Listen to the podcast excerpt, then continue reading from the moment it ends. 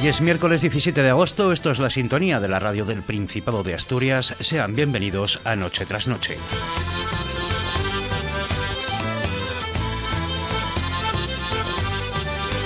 Día pasado por agua y mucho. El Principado ha sido la tercera región de España que más agua ha acumulado durante la jornada de hoy. No en vano, la Agencia Estatal de Meteorología había lanzado una alerta amarilla por inundaciones. Tanto es así que las lluvias han provocado el desprendimiento de una terraza de un piso en Oviedo. Y es que se han registrado en solo 12 horas el doble de lluvia que en todo el mes de julio. Una lluvia que sirve para paliar los eh, efectos de la sequía, aunque eso sí, eh, ya para el resto de la semana parece que las lluvias van a dar una tregua. Además, el Consorcio de Transportes de Asturias ha aprobado esta mañana su plan para abaratar el transporte público a partir del próximo 1 de septiembre. Una tarifa plana de 30 euros al mes que permitirá coger todos los trenes y autobuses urbanos e interurbanos de Asturias sin límite de zonas ni viajes. Y el Lobo sigue dando que hablar. El Principado, el, perdón, el programa Marco para el desarrollo de las extracciones de lobo en el Principado de Asturias 2022-2023, publicado en el Boletín Oficial del Principado de Asturias, es absolutamente contrario a la legalidad vigente y al conocimiento científico científico disponible, denuncian 18 asociaciones ambientalistas y animalistas asturianas. Estos colectivos reclaman al gobierno autonómico un eh, giro radical que pasaría, en su opinión, por dejar de matar lobos y centrar los esfuerzos en la aplicación de medidas preventivas. Como les decíamos, hoy es miércoles 17 de agosto, es la radio del Principado de Asturias, esto es Noche tras Noche. Reciban un saludo de Juan Lorenzo en la realización técnica, de César Inclán en la producción y de quien les habla, Gaby Fernández. Les recordamos las formas que tienen de ponerse en contacto con nosotros, con el programa, con Noche tras Noche. Lo primero puede ser en las redes sociales, en Facebook, ahí somos Noche tras Noche, espacio RPA. Noche tras Noche, espacio RPA. También estamos en Twitter, NTN-RPA ntn-rpa.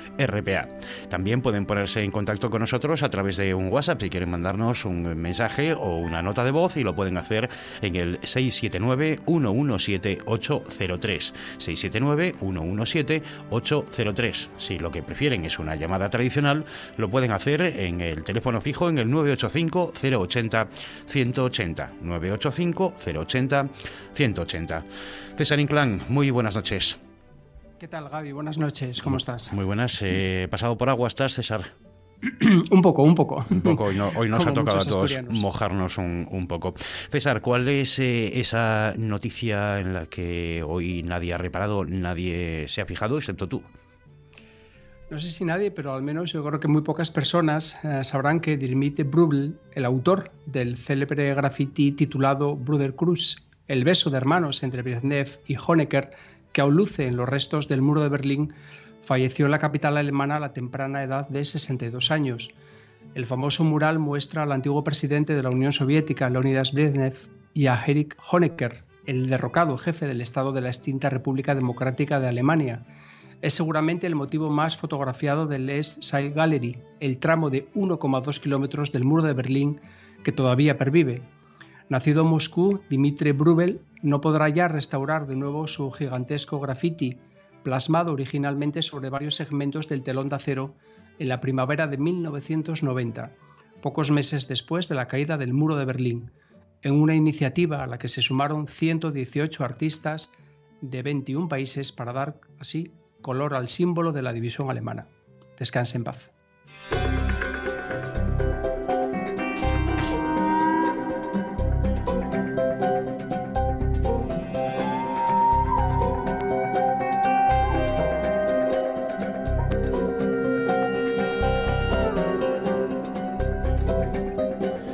Tiempo ya para saludar a Pelayo Álvarez, fotógrafo. Muy buenas noches, Pelayo, ¿qué tal? ¿Cómo estás? Eh, buenas noches, ¿qué tal? ¿Cómo estás? ¿Qué tal? Oye, Pelayo, eh, ¿qué foto nos eh, traes hoy como esta foto del día, esta foto para ilustrar este miércoles 17 de agosto? Pues hoy os traigo una fotografía en la que, bueno, en blanco y negro, en la que se ve una serie de, de turistas asiáticos, entiendo que japoneses, delante de la Sagrada Familia pero realmente, bueno, la, fotografía es una disculpa para, hablar de otra cosa, ¿no? O sea, la fotografía que os, que os presento hoy, porque, bueno, tampoco, tampoco es que sea muy especial, Aunque bueno, sí que quiero citar al autor, que es Pedro Madueño, fotógrafo de la vanguardia hasta 2015, que trabajó para la Casa Real, eh, Artur Mas y fotografió a Dalí en sus tres últimos años de vida. Simplemente, bueno, quería darle crédito porque, bueno, eh, merece, ¿no? Por supuesto, ya que hablamos de una fotografía. Y lo que te comentaba es que mm, eh, esta fotografía me recordó un texto de Susan Sontag, eh, en su libro sobre la fotografía de 1973, que yo creo que sigue eh, absolutamente vigente. Y, bueno, pues si, me permites, pues paso a, leer literalmente unas cuantas líneas para, para ver si todavía esto se, se mantiene y, como te decía, sigue en vigencia. Adelante. Eh, dice, dice en un extracto, parece francamente antinatural viajar por placer sin llevar una cámara. Las fotografías son la evidencia irrecusable de que se hizo la excursión, de que se cumplió el, programa, de que se gozó el viaje. Las fotografías documentan secuencias de actividades realizadas en ausencia de la familia, los amigos, los vecinos. Las fotografías, un modo de certificar la experiencia, también son un modo de rechazarla, al limitar la experiencia a una búsqueda de lo fotogénico, al convertir la experiencia en una imagen, un souvenir. Eh, el viaje se transforma en una estrategia para acumular fotografías. La actividad misma de fotografiar es tranquilizadora, y atempera esa desazón general que se suele agudizar en los viajes. Al no saber cómo reaccionar, la gente fotografía, los turistas fotografían. Así la experiencia cobra forma. Alto, una fotografía. Y sigo adelante. El método seduce especialmente a gente sometidas a una ética laboral implacable, alemanes, japoneses, norteamericanos. La utilización de una cámara aplaca la ansiedad que sufren los obsesionados por el trabajo por no trabajar cuando están en vacaciones y presuntamente divirtiéndose cuentan con una tarea que parece una amigable imitación del trabajo, tomar fotografías. Y bueno, mm, no sé qué opinas, pero yo creo que es bastante acertado, ¿no? Parece que, mm, la, gente todavía cuando, mm, eh, cuando se va de vacaciones necesita mantener como ese ritmo de, de hacer cosas, ¿no? O sea, son incapaces eh, pues de darse realmente un respiro y, y, después de estar pues toda la jornada laboral durante muchos meses parece que, se toman unas vacaciones, pero tienen que seguir haciendo cosas porque si no puede que se sientan incluso mal consigo mismos. Sí, además eh, parece que mucha gente tiene que llevar las vacaciones absolutamente programadas, lo que voy a hacer en cada momento, dónde voy a ir, a dónde voy a ir, eh, vamos a un planning completo, no quizás un poco eso, desconectar y dejarse llevar. Exacto, exacto. Y luego ocurre otra cosa también, que es que el uso de la cámara, tanto en fotografía como en vídeo, ¿no? Eh, y lo estamos viendo hoy en día, bueno, a través de los de los propios teléfonos móviles que hacen las dos cosas, eh, nos separa mucho, nos distancia mucho de la realidad. Eh, lo comentan múltiples eh, fotógrafos de guerra que, no es lo mismo como vivir la guerra que fotografiarla, ¿no? Porque ver la guerra a través de una pantalla, estar mm, activo haciendo el acto, el acto fotográfico, preocupándote de los parámetros de exposición y, de otros factores de composición, por ejemplo, etcétera, te distancia muchísimo de lo que estás haciendo, para bien en un entorno eh, pues bélico, eh, para mal, obviamente, en un entorno turístico de disfrute, porque al final estás ocupado haciendo fotografías, ¿no? Estás eh, realizando esa actividad. y, yo lo veo, por ejemplo, cuando bueno, pues cuando, cuando veo imágenes de conciertos, pues yo que sé, de Rosalía últimamente o, o, de lo que sea, ¿no? Que hay gente que está grabando el concierto y, yo creo que no lo está disfrutando, porque al final lo que está haciendo es esa labor de grabar. Eh, recuerdo una frase de, de, un compañero de, Madrid, de EFTI, que decía, eh, con, todo, con tono humorístico, ¿no? Dice, estoy grabando todo el concierto para llegar a casa y poder verlo, ¿sabes? no disfrutando del, del, propio momento. del momento que estás viviendo, eh, porque además luego seguro que si tú te vas a casa eh, puedes encontrar ese concierto bien en un DVD o subido a, a, YouTube y mucho mejor grabado y con mucho mejor sonido del que puedes grabar tú allí mismo con un teléfono móvil. Claro, sí, bueno, pero me recuerda, yo, eh, me recuerda pues a las personas que van a una boda a grabar con su cámara, el típico tío, ¿no? Vamos, vamos a decir, que grababa toda la boda con, con una cámara de continuo. Yo alguna vez en algún hotel me crucé con alguna persona que, que grababa todo el hotel con la cámara, que digo yo, este hombre, o sea, cuando llega a su casa va a ver realmente este vídeo, o es una especie de compulsión de registro de todo lo que está viviendo, aunque sea un poco a medias, ¿no? Realmente. Y es que al final el turista es un, es un cotilla, es un observador y es un coleccionista, ¿no? Como decía Susan Sontag. Eh, y le gusta mucho mirar, pero le gusta también ahora ser mirado. Ahora le encanta a ese turista, a estos, bueno, mm, con el desarrollo de las redes sociales, nos encanta que nos miren, que valoren dónde estamos, qué hemos comido, etcétera. Sí, eh, enseñar una vida ideal. Claro, por, por, eso, por eso lo que comentamos ayer con los spots estos de Kodak, ¿no? Esos puntos fotográficos, eh, se está cada vez llenando de más gente. Ahí vemos en internet que, no sé, por ejemplo, eh, en Grecia, ¿no? La, típica, esa cala, esos, esos acantilados blancos que tienen como un, eh, un barco oxidado, pues yo he visto miles de fotografías de, gente haciendo haciendo esa fotografía solo por replicarla, ¿no? Y, bueno, pues así se nos están llenando los sitios turísticos de gente. Eh, por eso se ve, por ejemplo, en el Everest colas enormes también de gente, ¿no? O sea, estamos como destruyendo un poco esa, esa idea de viaje eh, con el fin de inmortalizarlo un poco. Sí, la, Esa es un poco la, reflexión de hoy. La playa eh, donde se rodó la película de Leonardo DiCaprio en, Tailandia, si no recuerdo mal, que bueno, había eh, también había imágenes de, de, miles de turistas haciéndose la foto, además como todo el mundo intentando parecer que está solo en esa playa.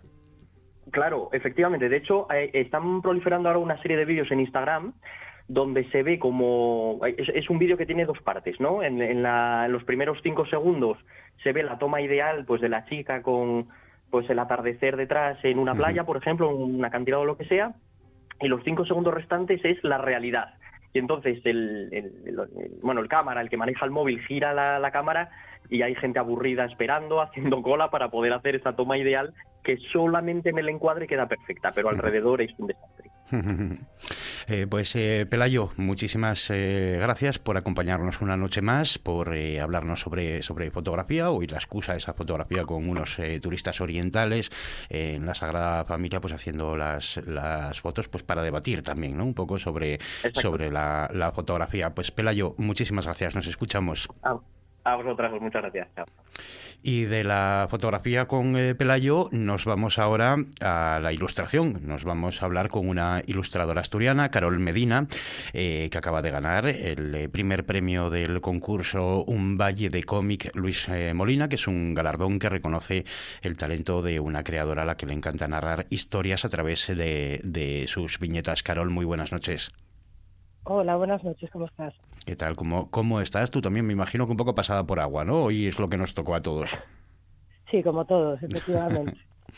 Eh, Carol, tú ya ganaste el concurso de cómic en, Murcia con la obra El escritor, que era una historia sencilla eh, de un escritor que se queda viudo, eh, se retira a escribir a, una cabaña que tiene en, en las montañas, ¿no? Sí. Eh, es una historia que es un poco un canto a la esperanza. Sí, totalmente. A ver, cuando, cuando pensé en la historia, eh, no la pensé de esa manera, terminó siendo así. y, y, al final, yo misma, viendo lo que había hecho, es la el mensaje que saqué, ¿no? Imagino que, que aquellos que han tenido la oportunidad de leerlo habrán tenido una sensación parecida. Eh, Carol, tú estudiaste Historia del Arte, un máster en Mercado del Arte, Antigüedades y, Tasaciones. Eh, ¿Cómo es cuando el cómic atrapa tu vida? No solo el cómic, el, dibujo en general.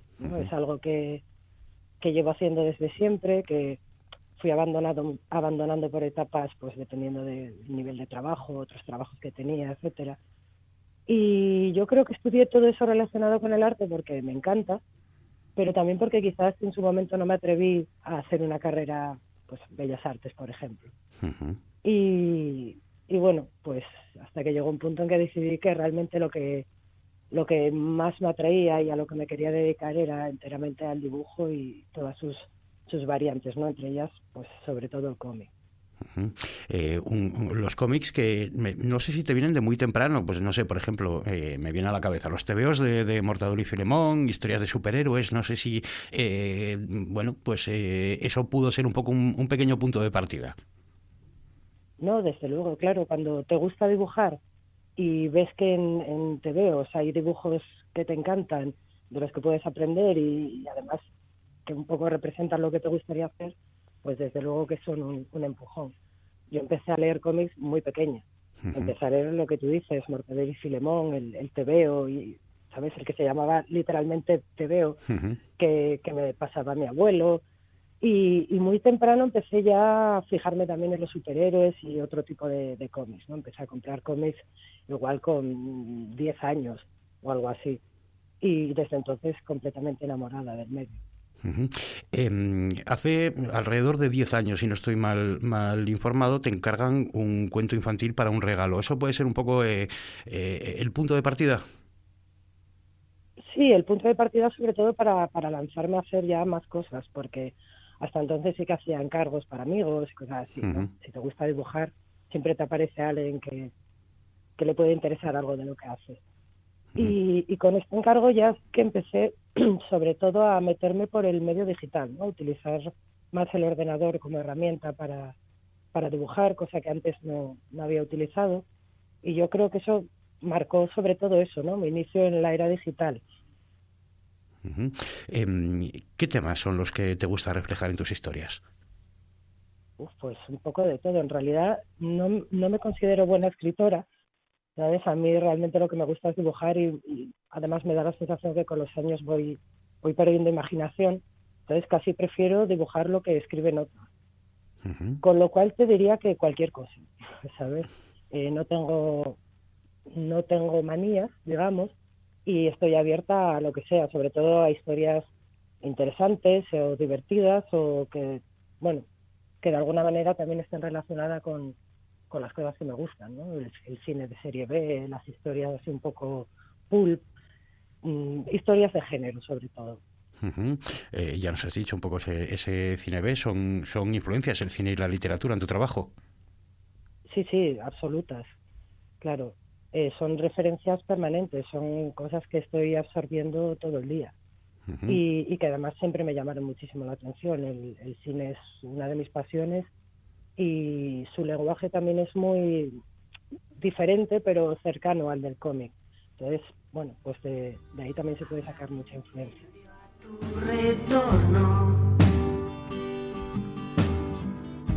empezaremos a correr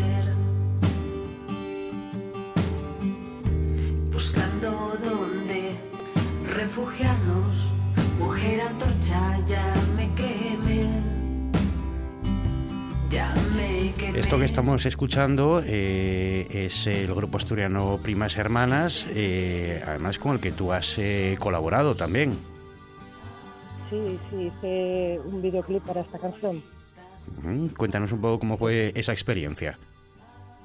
Pues maravillosa, la verdad, trabajar con ellas es, fantástico. Son dos chicas muy abiertas a las ideas, además, bueno, pues parece que la visión que yo recibí de su canción también era un poco lo que ellas tenían en mente, eh, conocían mi trabajo porque, bueno, una de ellas, Koga, es, también la madre de, un alumno mío de, dibujo de cómic y a través de eso conocía mi trabajo y, también había visto en, redes sociales, muchas veces cuelgo vídeos con procesos de dibujo y tal, y, eso le llamaba la atención y les parecía que podía ser algo que les encajara. Yo me vine así un poco arriba, dibujé una página de cómic y, junto a un, compañero que, es el que me hace montaje, Carlos Pérez, eh, pues hicimos un vídeo animando esa página de cómic, intentando que fuera un buen acompañamiento para la canción. Oye, eh, el premio que acabas de recibir, eh, bueno, me imagino que a veces, eh, pues cuando uno dice, me quiero dedicar, pues bueno, a la ilustración, al, cómic, bueno, no es quizás lo más habitual. ¿Cómo se lo toman? ¿Este premio te afianza un poco en esa idea de dedicarte al mundo del cómic? Ah, supongo que sí, supongo que sí. No, no soy una persona con demasiada confianza en sí misma. Entonces como que todavía no me creo muy bien que les haya engañado y hayan considerado que mi historia era la mejor, ¿no? Pero, pero sí, al mismo tiempo, si lo pienso fríamente, pues es también una forma de, salir de mi propia mente y, decir, bueno, pues si, lo que hago puede llegar a gustar y puede mm, sí, hacer sentir algo a la gente y demás, pues claro que es un, un empujón, ¿sabes? Mm, en todos los sentidos. Es un, premio que, que, no esperaba y que, y que recibí pues eh, encantada, como comprenderás. Oye, eh, por lo que tengo entendido últimamente no paras. Has estado exponiendo en, Metrópoli, estás trabajando en algún encargo. Eh, ¿Hay alguna historia por ahí que, está escribiendo tu padre? ¿Qué, ¿Cuáles son esos proyectos que tienes ahora mismo en mente? Bueno, pues eh, otro videoclip musical para, para otro grupo. Estamos ahí hablando de, la manera de hacerlo. sí, mi padre está escribiendo un guion que me, me encantaría que me encantaría dibujar eh, cuando la acabe. Eh, y también estoy hablando con un guionista eh, uruguayo, Rodolfo Santullo, que, bueno, que tiene una experiencia amplísima en el mundo del cómic y, y que bueno, está interesado en que colaboremos. Así que muchas cosas que hacer y encantada. Sí, sí. Pues eh, Carol Medina, muchas gracias eh, por acompañarnos esta noche en eh, Noche tras Noche, a todos los oyentes que se acerquen al, trabajo de Carol Medina, que no les va a defraudar. Como te decía, Carol, muchísimas gracias por acompañarnos. muchísimas gracias a vosotros por contar conmigo. Buenas noches. Buenas noches.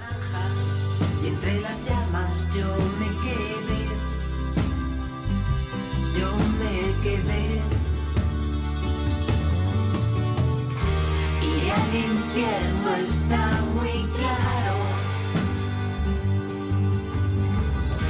Pero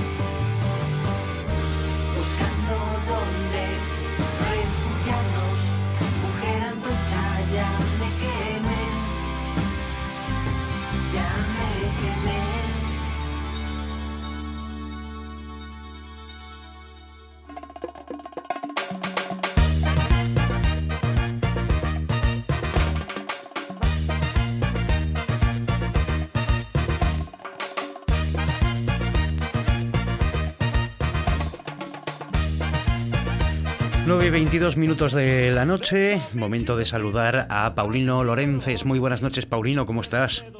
Buenas noches, Gaby. Pues muy bien, la verdad. Después de mi insolación de la semana pasada, hoy perfectamente estoy. Bueno, hoy eh, más fresquito, seguro. Un poco pasado por agua, seguro que también, porque yo creo que en toda ha Asturias. Mucho, mucho, mucho. por esta zona de Occidente, ha llovido mucho. De hecho, ayer nuestros vecinos de Tineo siguieron bailando en, San Roque pese, al, pese a, la, tormenta que les cayó encima. Bueno, es que una, cuando hay una buena fiesta es difícil, ¿eh? es difícil, ni la lluvia puede con ello. Claro, solo la pandemia pudo con San Roque. El agua ni se les ocurrió parar. Además, estamos en Asturias, no vamos a estar acostumbrados al agua. Como yo les decía a los turistas, eh, el agua es el precio del verde. Exacto, exacto. Eh, Paulino, eh, ¿qué receta? Pues hoy vamos a hablar de un postre, de un postre de oscuridad, un postre de nocturnidad, incluso de alevosía, que es el tiramisú. Eh, y además voy a contar unas cosas que yo creo que nadie conoce, porque todos pensamos que el tiramisú ya el señor Julio César lo, comía y para nada, para nada. Es un, el origen del tiramisú se sitúa temporalmente hace unos 70 años, es decir, a mediados del siglo pasado. Y está ubicado geográficamente en la parte este del norte de Italia, en la región del Veneto, que tiene como capital Venecia. Pues se cuenta, por lo menos lo cuenta el Correo de la Sera, que es un diario muy serio, que, eh, y, lo cuenta el responsable de la cadena de restaurantes Toula, don Arturo Filippini, que fue el que hizo el que comercializó sobre todo este postre para el público. Pues este postre nació en un prostíbulo, que puede ser un burdel o, como me decía mi gran amigo y gastrónomo Pepe Iglesias, un lupanar. Ahí nació este postre. Evidentemente eran prostíbulos de lujo, pero con cocinas pequeñas. Y si os dais cuenta, el tiramisú es probablemente el único gran postre que no necesita cocina ni horno ni fuego, porque se elabora con bizcochos de soletilla que se compran en, en cajitas con café, con, queso. Lo del queso eh, se, añadió después el mascarpone. Al principio se hacía con nata, cuya nata estaba en las cocinas porque se utilizaba para hacer los cócteles. El, el amaretto, que es un licor afrodisíaco eh, muy, italiano, que si queréis un día os cuento el origen del amaretto, y cacao, es decir, poco más. Eran cosas que había, entre comillas, en cualquier cocina Y que a un cocinero de, de, de susodicho prostíbulo se le ocurrió. Además, mira, fíjate, fíjate, nos dices eh, lo, de, lo del amaretto, claro, que tiene un componente afrodisíaco y además nace en un prostíbulo, vamos, se cierra el círculo. Claro, claro, y además si analizamos bien los componentes de este postre, el café es cafeína, con lo cual hacía de que los clientes no se durmiesen. El amaretto es una bebida afrodisíaca, con lo cual ayudaba a consumir, valga la redundancia. ¿No? Y la nata y después el mascarpone es, es proteína, pero son lácteos, es, es- es- digamos, eh, vitaminas. ¿no? A mí esto me recordó una vieja frase que decía que Dios hizo los manjares y el diablo los cocineros. lo recordé, lo recordé haciendo, haciendo este artículo. Pues las señoras de las casas, lo, lo- que, lo que utilizamos siempre la palabra francesa de la madame, La madame solía decir, anda cariño, te voy a darte una cosa que te tira su, una cosa que te tira para arriba. Eh, sería un tentempié, ¿no? diríamos nosotros, ¿no? ¿Por qué tiramisú? Porque en el dialecto de esa zona, tiramisú significa sácame de dentro, espabilame, ¿no? Ujú. Reponme, más o menos, ¿no? Y el tiramisú, como os he dicho antes, de mano del señor Arturo Filippini, presidente de la cadena de restaurantes Toula, empezó a comercializar este increíble postre en el año 1968, es decir, hace dos segundos a través de la historia. Sí, la verdad es que es, muy muy, peculiar. reciente. Es muy, muy peculiar, muy, muy peculiar. Y la elaboración es muy fácil. Nata, mascarpone, que ya, te- ya os he dicho que es una cosa nueva, eh, cinco yemas, azúcar, café, solo, buenos italianos que son, un poco de azúcar, el amaretto, el cacao en polvo y los bizcochos de soletilla o las planchas de bizcocho. Se monta la nata y se reserva. Por otro lado, en, el, en otro bol se montan las yemas con 100 gramos de azúcar hasta que doble su volumen. En otro bol eh, se, se incorporan las yemas azucaradas, Ujú. el mascarpone o la nata o las dos cosas y se coge una bandeja, se pone el bizcocho de, sol- de soletilla, el cual se- se- se moja con el café solo y se van echando capas del- de la mezcla y otra capa de bizcocho y otra capa de mezcla y el cacao. Y a la nevera. Es tan simple como eso. Es un postre relativamente fácil de hacer, pero que tiene una, una- un origen muy peculiar. A mí es uno de los postres que me encantan. En mi casa, en el restaurante, cuando lo teníamos durante casi 20 años, fue un postre mágico. Lo único que nosotros sí recordé la fórmula. Luis le añadía gelatina a la- a la- a la- al queso, con el fin de evitar de que el- de- el- la humedad del queso penetrase en, en el, en el bizcocho de soletilla y el café y viceversa, para que esas mezclas se produciesen en la boca, no en el postre. Pero normalmente no se suele echar gelatina, ya que la gelatina es una cosa relativamente difícil de, de- de utilizar cuando uno no es un profesional. ¿no? Paulino, nos decías, sí, no- nos decías que eh, una vez elaborado la nevera eh, no se puede comer tal, tal cual, tiene que reposar algo, ¿no? ¿Cuánto tiempo tenemos que Hay que reposar. Sí, sí, es un postre que es mejor reposarlo porque aunque se hace con productos fríos, quieras que no al batirlos pues, suelen calentar un poquitito. Y es un postre frío. Es un postre frío, pero con esa particularidad, vuelvo a decir otra vez, de que no necesita fuego. Con lo cual se hacía en, en- en minúsculas cocinas que tenían los prostíbulos donde evidentemente la carta era pequeña y este era uno de los postres mágicos mágicos, ¿no? Eh, es muy peculiar porque si, si, si os recordáis cuando, cuando conté la historia de, del arroz a la cubana que nunca fue cubano sino canario en Cuba sí hay una eh, sí hay, hay un plato que es eh, el arroz con huevos que es el, el arroz el arroz de las putas porque es un plato muy muy barato y muy rápido de hacer pero en Italia En Italia también, y eso lo, lo pasamos hace dos o tres semanas cuando, cuando, cuando hablé algo de la pasta, hablamos de los espaguetis, el origen de los espaguetis. Eh, los espaguetis a la putanesca no, no deja de ser putanesca- eh, espaguetis a la prostituta. El origen, que también es un plato que nació en Nápoles y que nació no en los, en los prostíbulos, sino en las prostitutas, porque era un plato muy fácil de hacer, eh, de muy fácil elaboración y evidentemente muy, muy económico. Entonces lo hacían entre cliente y cliente y era muy fácil. Y de ahí este nombre, que de, de hecho es uno de los, de los platos eh, de espaguetis que en España comemos muy poco, se hace con anchoas, con queso y evidentemente con tomate. Oye, pues vaya relación que estamos viendo entre los prostíbulos y la comida. Sí, sí, sí, sí, sí, sí, sí, sí, sí. Eh, hay una anécdota, porque a estas horas ya podemos hablar, ya, no hay niños, ¿verdad? Hay una anécdota muy graciosa que a mí me contó Antonio Gala hace más de 40 años. En un prostíbulo de Madrid eh, hacían grandes banquetes y uno de los grandes clientes era el conde de Ramonones, que, que era muy aficionado al Vega Sicilia. Y lamentablemente aquella noche el Vega Sicilia se había acabado. Entonces la madame, con muchísima educación, le dijo al señor conde que le ponía un vino de la, de la bodega colindante de Vega Sicilia, con la misma uva, el mismo procedimiento, la misma eh, elaboración. Y entonces mm, el señor conde de Ramonones probó dicho caldo, miró para ella y le dijo, Madame, tiene usted razón, estos viñedos están pegados a Vega Sicilia. Probablemente tengan menos distancia que hay entre su y su partes públicas de la señora. Ujú. Y no ve usted la diferencia entre uno y otro. Pues es la misma diferencia que hay entre un Sicilia y este caldo que usted me, usted me acaba de dar. Historias de los prostíbulos de España. Historia de los prostíbulos de España, sí, señor Paulino.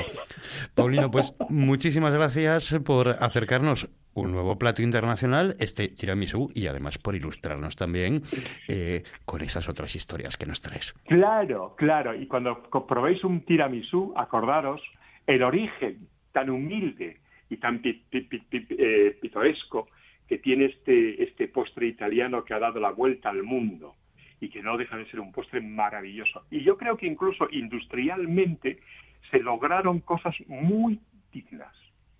Ahí lo dejo, como decía aquel otro general. Pues Paulino, muchísimas, eh, Un abrazo a todos. muchísimas gracias. Hasta luego.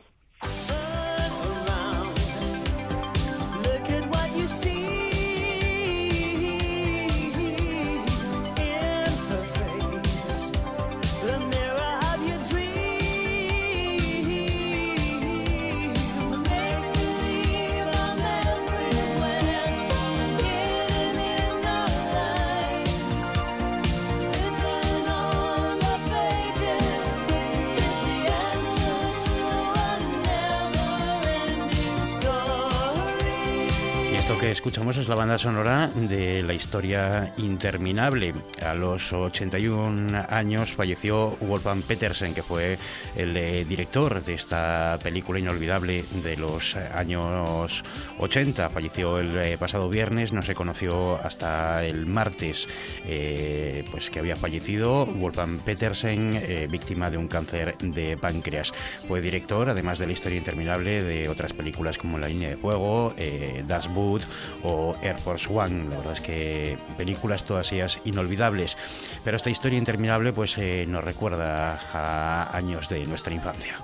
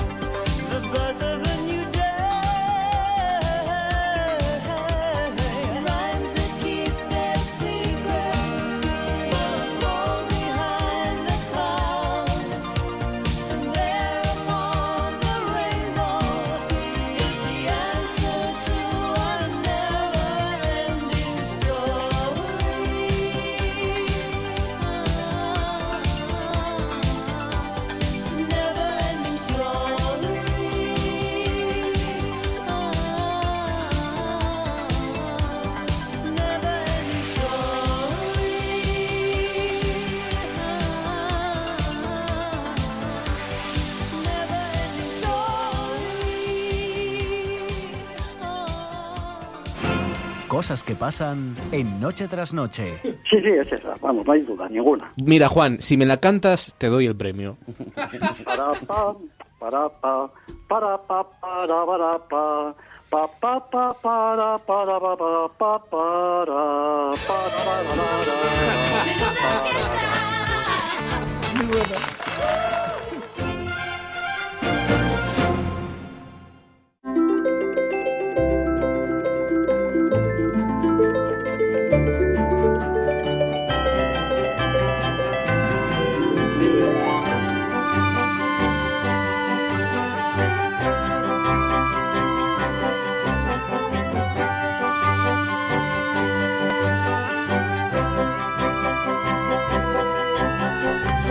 23 eh, minutos para las eh, 10 de la noche en esta edición de miércoles 17 de agosto de Noche tras Noche. Y es momento ahora de abrir nuestro consejo de actualidad, para el que hoy nos eh, acompaña Virginia Gil. Muy buenas noches, Virginia, ¿qué tal? ¿Cómo estás? Buenas noches. Tenemos también a Óscar Rodríguez Buznego. Muy buenas noches, Óscar.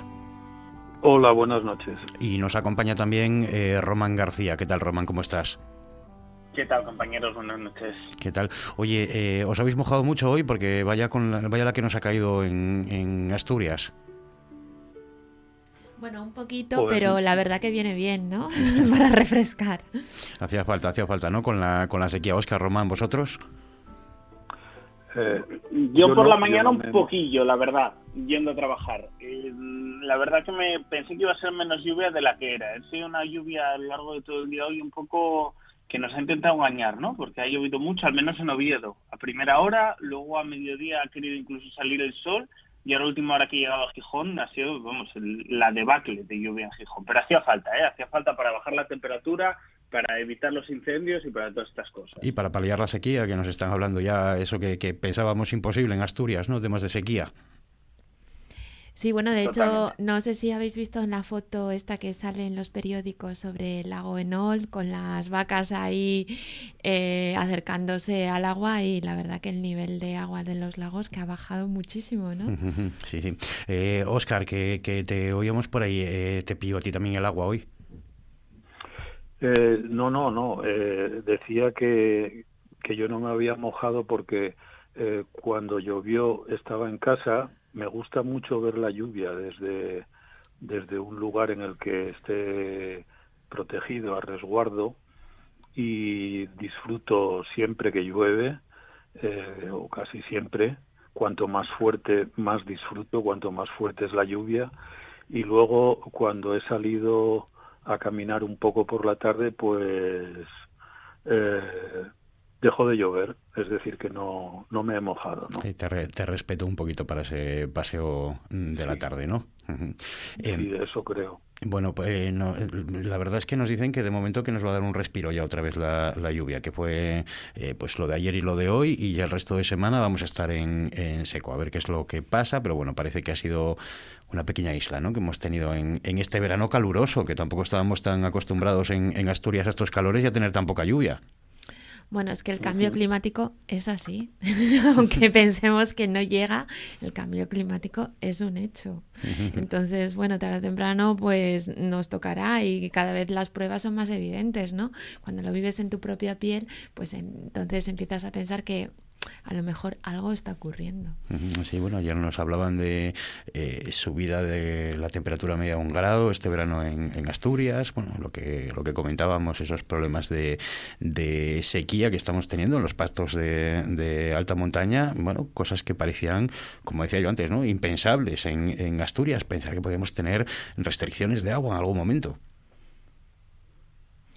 Sí, bueno, mira, eh, de hecho a mí me comenta, bueno, aparte del hecho asturiano, que siempre es un poco más eh, fuera de, de- la tónica, ¿no? Porque el verano asturiano siempre está sujeto un poco casi a- al capricho, ¿no? De los dioses, ¿no? Pero sí que a mí, por ejemplo, a mí me comentaba una compañera de trabajo que ha estado en Castellón y que y que el- mm, la temperatura del mar era de 29 grados.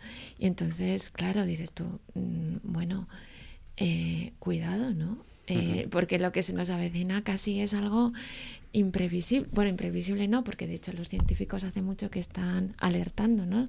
Sobre toda esta situación, pero claro, co- casi como que nos es un poco tangencial, que no lo vemos claramente hasta que lo percibimos en propia carne cuando te metes en el agua y ves que el agua en el Mediterráneo está adquiriendo una temperatura de 29 grados. Sí, sí, que es casi como meterse en una sopa, ya prácticamente, Claro. con esa temperatura.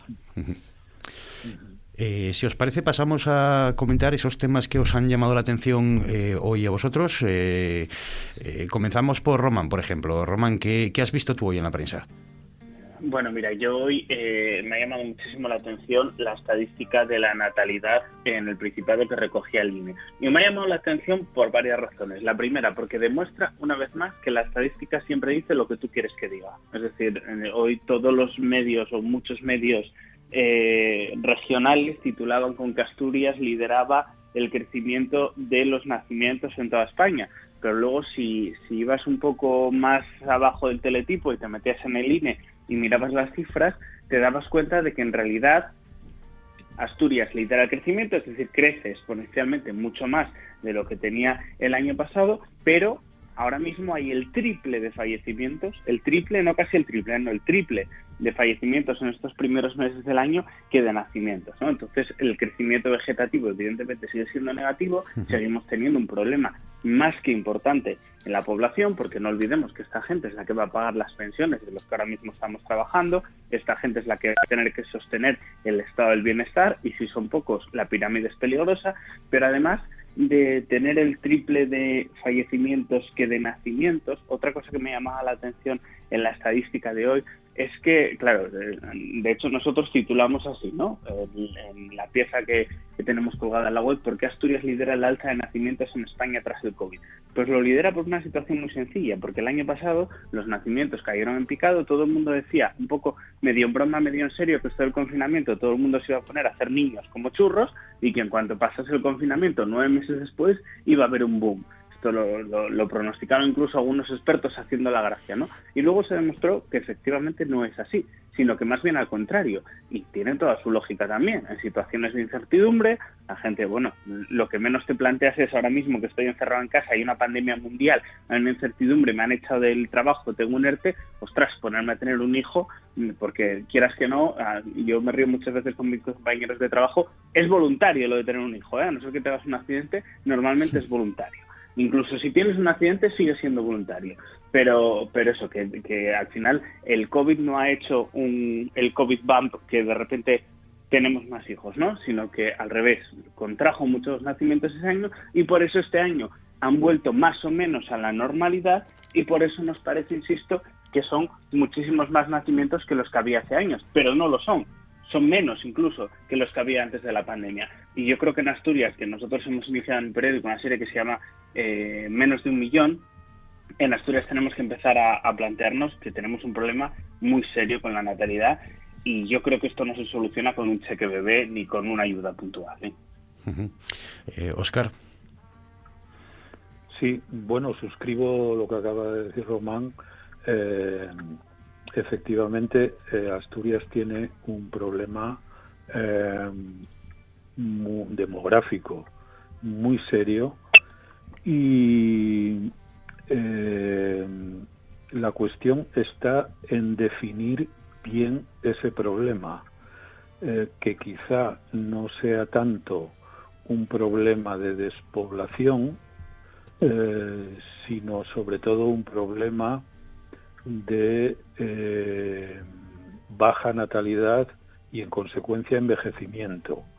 Eh, claro que una cosa y la otra están, están relacionadas, pero eh, hay una diferencia entre poner el acento en la despoblación y ponerlo en el envejecimiento, porque son dos fenómenos diferentes que tienen efectos distintos y que aconsejan, por lo tanto, también políticas diferentes. Y no sé si eh, hay al respecto cierta confusión.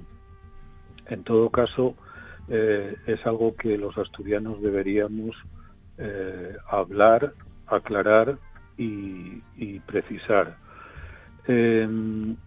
Eh, bueno, a mí me han llamado la atención varias cosas estos días y todas ellas me producen eh, cierto desconcierto. Estoy un poco desconcertado con, con estas cosas que, que pasan. No sé muy bien eh, qué decir, qué, opinar sobre ellas. Las voy a citar algunas eh, para no extenderme demasiado. Una de ellas es, acabo de leerla, que según parece eh, ya está eh, redactada eh, la petición de indulto parcial para Griñán. Lo que se solicita en esa petición es que se le evite el ingreso en prisión.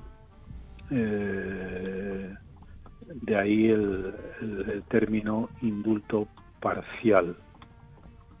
Eh, otra cuestión que me desconcierta es lo que ha sucedido en Barcelona, eh, que ocupa portadas en, la prensa.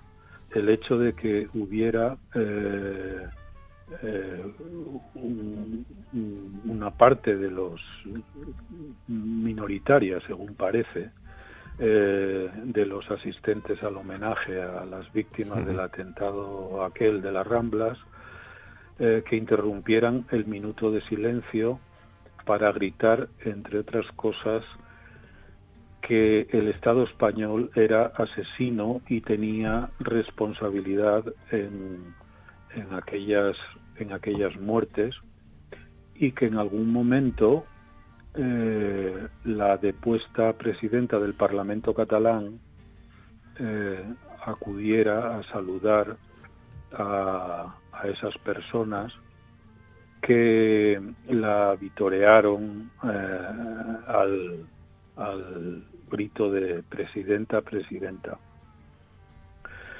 También me ha desconcertado un tanto la información que ha aparecido esta semana en la prensa asturiana eh, relacionada con una comida en la que ha participado Álvarez Cascos con un dirigente del Partido Popular y que podría estar anunciando una reconciliación de, de Álvarez Cascos con el partido del que fue eh, secretario general.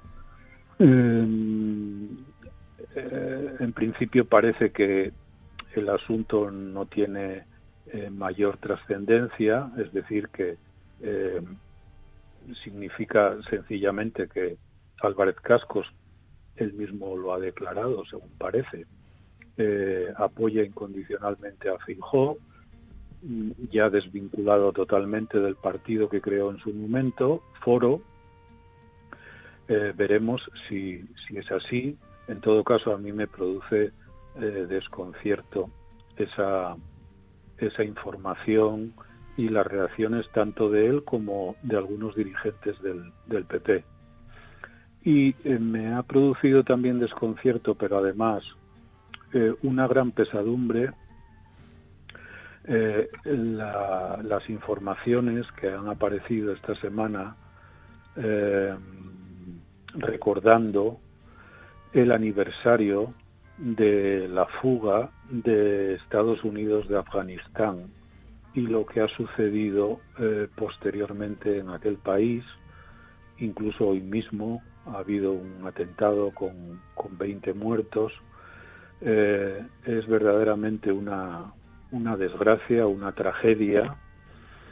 Y es una tragedia que mm, debería eh, hacernos reflexionar sobre eh, la política internacional. Claro que en este año han ido ocurriendo otras cosas que han capturado nuestra atención, eh, la guerra de, Ucrania sobre todo, también las escaramuzas en, en torno a, a, Taiwán, pero todo esto forma parte, en cierto modo, del mismo problema, eh, que es eh, la, incapacidad que estamos mostrando, sobre todo los grandes estados, para crear un orden internacional eh, estable, pacífico.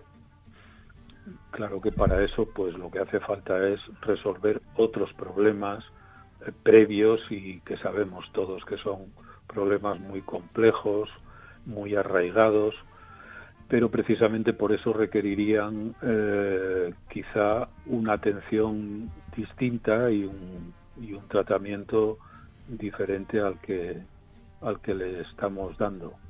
O sea que solo puedo manifestar mi desconcierto en este día de agosto por eh, las cosas que se ven en, en las portadas de los periódicos. Virginia. Bueno, nos ha puesto Oscar muchos temas eh, sobre, sobre la mesa, también Román, si quieres comentar algo, si no, bueno, ¿qué te ha llamado a ti la atención? Bueno, yo creo que en, este mes de agosto yo creo que todos estamos un poco en modo vacaciones, ¿no? Entonces casi hay es como un periodo de impasse entre... en- en- como en el curso escolar, ¿no? Entonces las grande, los grandes temas de política internacional, como que no es que no los obviemos, o, sino que un poco los vemos de una forma un poco casi eh, con una perspectiva vacacional, ¿no? Y porque ya sabemos que llegará septiembre y entonces como que nos zambulliremos en ellos, ¿no? Y, entonces todo el tema que, que planteabais sobre, sobre Afganistán, sobre, sobre Cataluña, ¿no? La eterna Cataluña, ¿no? Eh, pues esto yo creo que, se verán, mm, estará en el foco de actualidad más en septiembre, ¿no? Eh, sobre todo el tema catalán cuando se acerca el 11 de septiembre, ¿no? que entonces ya es un antes y un después.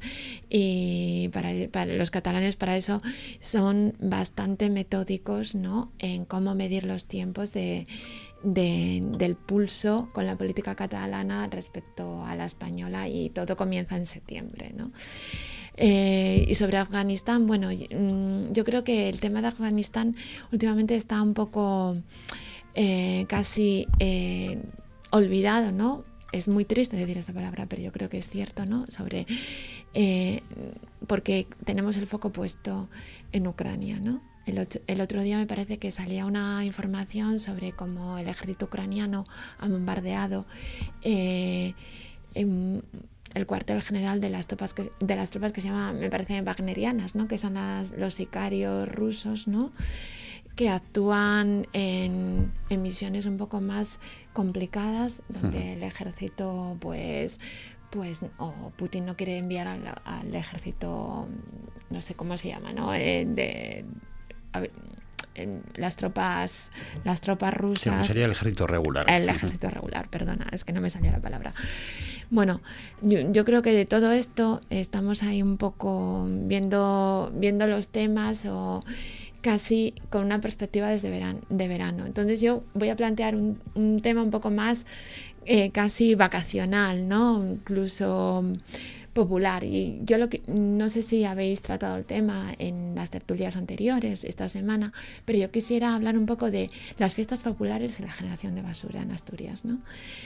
¿Cómo es que eh, eh, en los últimos años se produce tan ingesta cantidad de basura, tanto eh, en fiestas como el Siringüelu, las piraguas, yo qué sé, el carmín? Mm, es que yo hay cosas que viendo las fotos de los últimos años en la prensa es que yo no lo puedo entender. No puedo entender cómo la, la generación, bueno, es que hablo casi como si fuera una abuela, ¿no? No, pero no puedo entender cómo la generación eh, que está eh, más concienciada sobre el cambio climático, sobre eh, precisamente esto que hablábamos, ¿no? de, la generación de basura, de las islas de, de polímeros ¿no? que hay en, nadando, bueno, flotando en, en lo- en los océanos, ¿no? grandes, grandes islas de plásticos y cómo después puede ser una fiesta de Prado y dejar toda esa, toda esa basura. Es que yo no lo puedo entender, ¿no? Eh, además, mucha de ella va a terminar en el mar, porque, por ejemplo, en la fiesta del Siringüelu, en todo ello va al nalón y del nalón va al mar. Yo es que no lo puedo entender y debe ser que, que estoy, no sé, en algún grupo de WhatsApp que todo el mundo se dedica a enviarme fotos de esto, pero no, no sé qué opinión tendrán, tendrán mis compañeros sobre el tema, ¿no? Sobre Oscar y Román, sobre esta generación de basura que yo es que yo creo que está eh, eh, se está incurriendo en límites insospechados, ¿no? Porque, a ver, yo también he sido, también he ido a, a fiestas de Prado, he ido a beber, bueno, moderadamente, pero no puedo entender cómo puedes dejar todo eh, tirado por ahí sin ningún tipo de conciencia, yo no digo ecológica, ¿no? Pero social, eh, no, no lo sé, no lo sé. Bueno, no sé, ¿qué opináis vosotros? 44 toneladas de, de basura en el Siringuelo. Es que me parece brutal. Me parece brutal. Yo personalmente, o sea, a mí me sorprende esto, porque siempre lo digo, yo, la generación de adolescentes que veo ahora, te prometo, lo veo en los becarios que tengo en el periódico ahora en, en, en agosto, ¿no? Son una generación súper concienciada con el cambio climático, el reciclaje, el cerrar los grifos, el, o sea, es una cosa bestial, o sea, que es que te miran mal si compras una botella de agua de plástico y no llevas una de casa para llenar el grifo, ¿no? Entonces, que, que sean capaces de eso y a la vez de no recoger nada, supongo que tiene que ver también con la educación, ¿no? Mi madre siempre me decía que lo que haces en casa lo haces fuera, ¿no? Entonces, si, si en casa no recoges ni un vaso, cuando te levantas de cenar y te vas a la habitación directamente a dormir o a ver Netflix, es que no lo vas a hacer en el Prado del Siringuelu, después del Siringuelu. No cuesta nada, tener razón, no cuesta nada llevar una bolsa, recoger tus cositas, meterlas ahí, pero igual que dices es una fiesta, lo dices en una playa. Las playas están llenas de colillas y aquí en España todavía se recoge, pero recuerdo en Grecia que era un cenicero enorme las playas. O sea, es una cosa, es casi más asqueroso, fíjate, si me pones lo de las playas, que, que esa basura sí que va directamente al mar, que lo de que a lo mejor luego es verdad que hay servicios de limpieza que lo limpian, ¿no? Oscar. Sí, bueno, eh, la verdad es que yo hace mucho tiempo que no que no voy a las fiestas. Eh, fui mucho cuando era joven, pero desconocía este este problema, aunque en fin veía fotos en los periódicos, ¿verdad?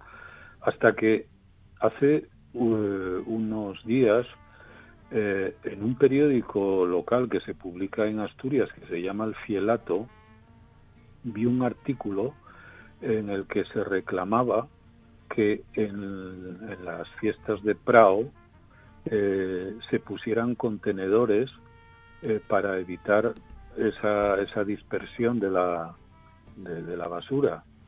Eh, y, de repente pues eh, volví eh, imaginariamente a, a, las fiestas.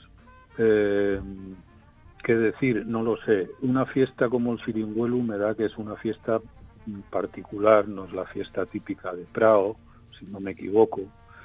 Y este tipo de fiestas eh, tengo la sensación que en su misma naturaleza está ser eh, un tanto licenciosas.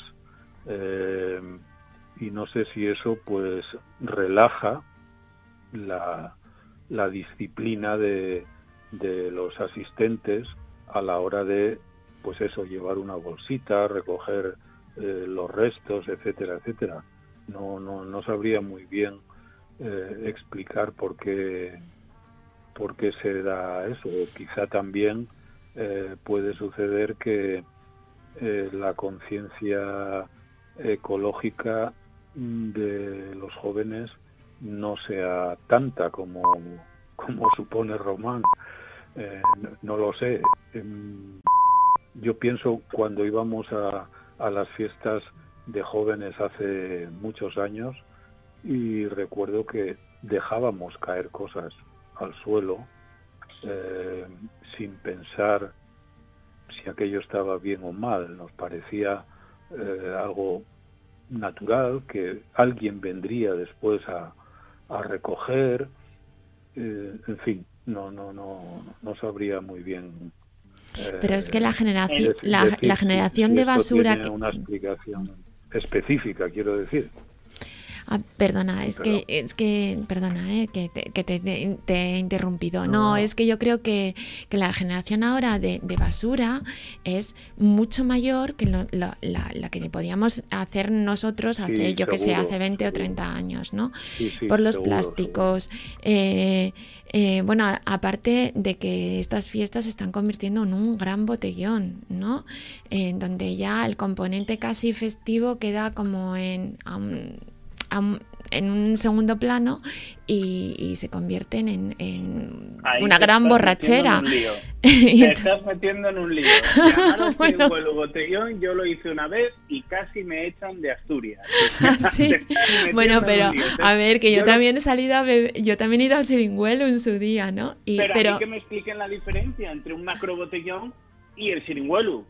Que es que el siringuelo es legal y está en un recinto. Bueno, es que mañana no voy a poder salir a la calle porque los que me conocen estén escuchando esto. Pero a mí que me expliquen la diferencia, que me la expliquen. Porque no la entiendo. Porque un macrobotellón se hacía en los fuegos artificiales de Gijón cuando se podía beber en la playa y todos hemos ido con bolsas de plástico para después de los fuegos quedarte bebiendo un- unas cervezas en la playa. Pero que me expliquen la diferencia entre el siringuelo de Pravia y un, macro- y un macrobotellón. Bueno, veo, veo que el tema genera pasiones, ¿eh?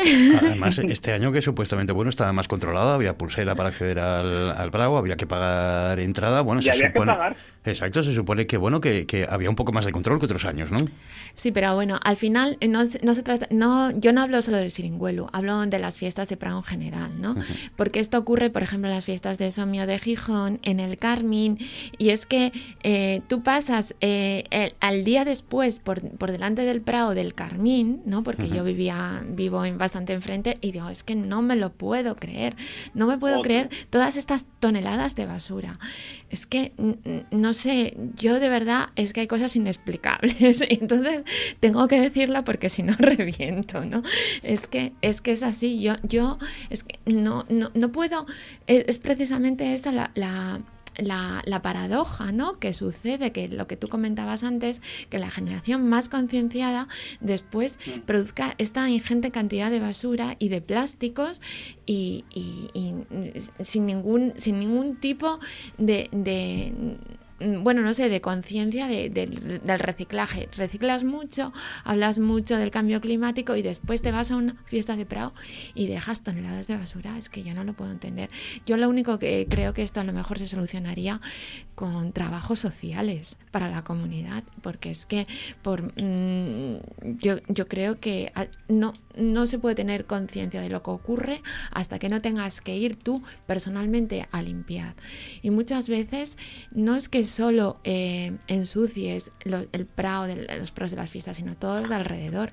Y tú no tienes conciencia de que esas fincas eh, eh, son de una persona en concreto que tras eh, las fiestas de prado tiene que ir a limpiar y a recoger el plástico que tú has dejado tirado. Estoy hablando un poco, bueno, no sé, no sé vosotros cómo lo veis, pero es que yo no sé, igual es que eh, tenemos un poco, no tenemos conciencia de la ruralidad o no tenemos conciencia del mundo rural y, vemos la vida desde el punto de, de ser unos unos mm, ciudadanos de, eh, precisamente de acostumbrados a que a que todo eh, hay uno- una serie de servicios como recogida de basuras que, que, que, que- que sea algo ajeno a nosotros, que nosotros no tengamos conciencia de, de nuestro propio trabajo para revertir esa situación. No lo sé, no lo sé.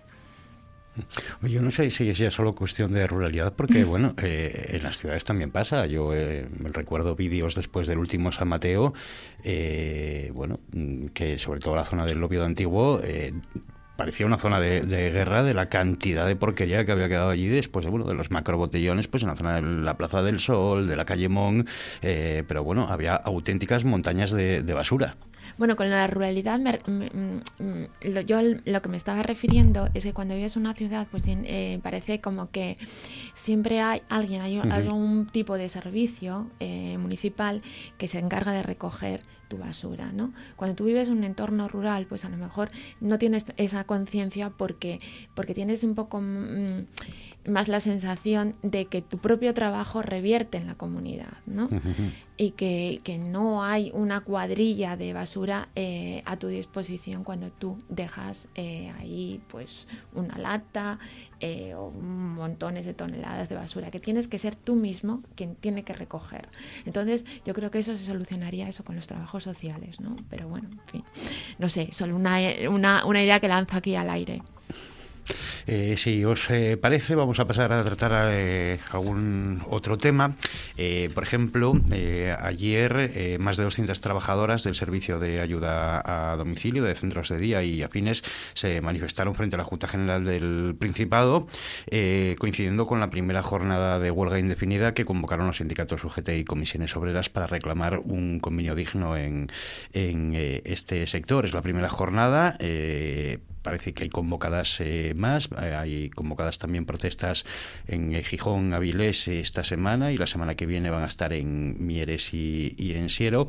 Y bueno, y algunas de las trabajadoras de este servicio hablaban de que bueno, que necesitaban un salario digno que permita llegar a fin de mes y que en muchas cosas, incluso sobre todo en zona rural, están incluso yendo a trabajar pues pagando los desplazamientos, la gasolina de su, de su propio bolsillo y están ahora mismo sin, sin un convenio colectivo. No sé qué opinión os merece pues este, este nuevo conflicto laboral que se ha levantado ahora. ¿Quién arranca? ¿Román, Oscar, Virginia? Mira, arranco yo directamente si quieres. A mí eh, me parece indignante que haya, o sea, es que estamos cansados de decir, no, el salario mínimo interprofesional está por encima de los mil euros. Claro, con pagas prorrateadas, sin contar el IRPF, al final el salario mínimo interprofesional no son mil euros que entran en la cuenta y muchas veces no están a jornada completa, no están... Tenemos que cuidar muchísimo el, las personas que cuidan de los demás. Es decir, estas personas que me decían hace, hace unos días que habían aumentado muchísimo, muchísimo los atragantamientos, incluso los fallecimientos por atragantamiento en las residencias de ancianos de Asturias. Muchísimo, hasta niveles que nunca se habían visto. ¿Por qué es esto? Porque en las residencias de ancianos, donde antes se contrataba a 15 personas para cuidar de 15 internos, ahora se contrata a 5 personas para cuidar de esos mismos 15 internos. Y las personas son, no son máquinas, necesitan descansar, están cansadas y tienen, evidentemente, sus necesidades también económicas. Porque una cosa es que estés trabajando 20 horas al día por un sueldazo de 5.000 euros al mes, que tampoco, pero otra cosa es que lo estés haciendo por menos de 1.000 euros. Al final, insisto, son gente que cuida a los más necesitados de la sociedad y son gente que está haciendo cosas para los más necesitados de la sociedad que el resto de la sociedad no queremos o no podemos hacer. Oscar, Virginia. Sí, eh, bueno, eh, a mí me resulta un poco difícil eh, opinar sobre este asunto porque desconozco las condiciones eh, laborales de, de estas trabajadoras. Eh, digo trabajadoras porque no sé si, si todas o la mayoría son, son mujeres, aunque, en fin, intuyo cuáles, cuáles pueden ser. Eh, eh, desde luego, eh, mm, nos, no, no, no es solo que nos convenga o nos interese, y no únicamente por eliminar un conflicto, eh, el- sino que es una necesidad de la sociedad asturiana que haya un mercado laboral eh, para personas dedicadas al, cuidado de otras personas mayores o de personas que tienen eh, alguna limitación, eh, porque es lo que estábamos hablando al principio. mm, La nuestra es una sociedad eh, cada vez más envejecida, las personas viven cada vez más años, el vivir cada vez más años implica que mm, con el paso del tiempo se produce un deterioro en, eh, sus recursos, en sus capacidades y, necesitan cuidados. Y, bien, eh, ahí se plantea un, un problema. Mm, si las condiciones eh, no son mínimamente satisfactorias, pues habrá habrá un problema eh, de, de oferta de, de ese tipo de, de empleos y, y será un problema para la sociedad en, en su conjunto. Eh, claro, eh, en, en algunos casos estas personas son contratadas eh, por directa o indirectamente por la administración pública, pero en otros casos eh, son contratadas por particulares y esos contratos eh, se supone que son el producto de un, de un acuerdo. Hay que tener también en cuenta eh, las pensiones, las rentas de las personas que, que reclaman ese, ese servicio.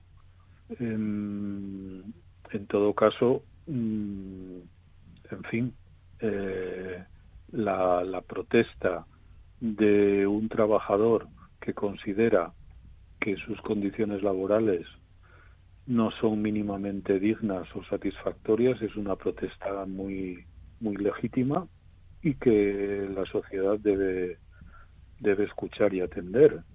Y en este caso insisto por porque la sociedad asturiana tiene una estructura demográfica que, que en cierto modo le obliga a, a ello.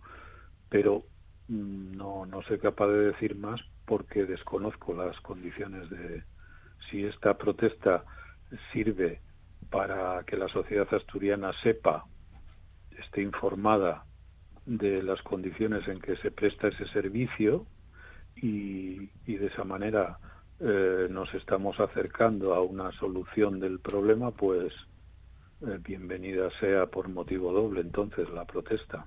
Virginia.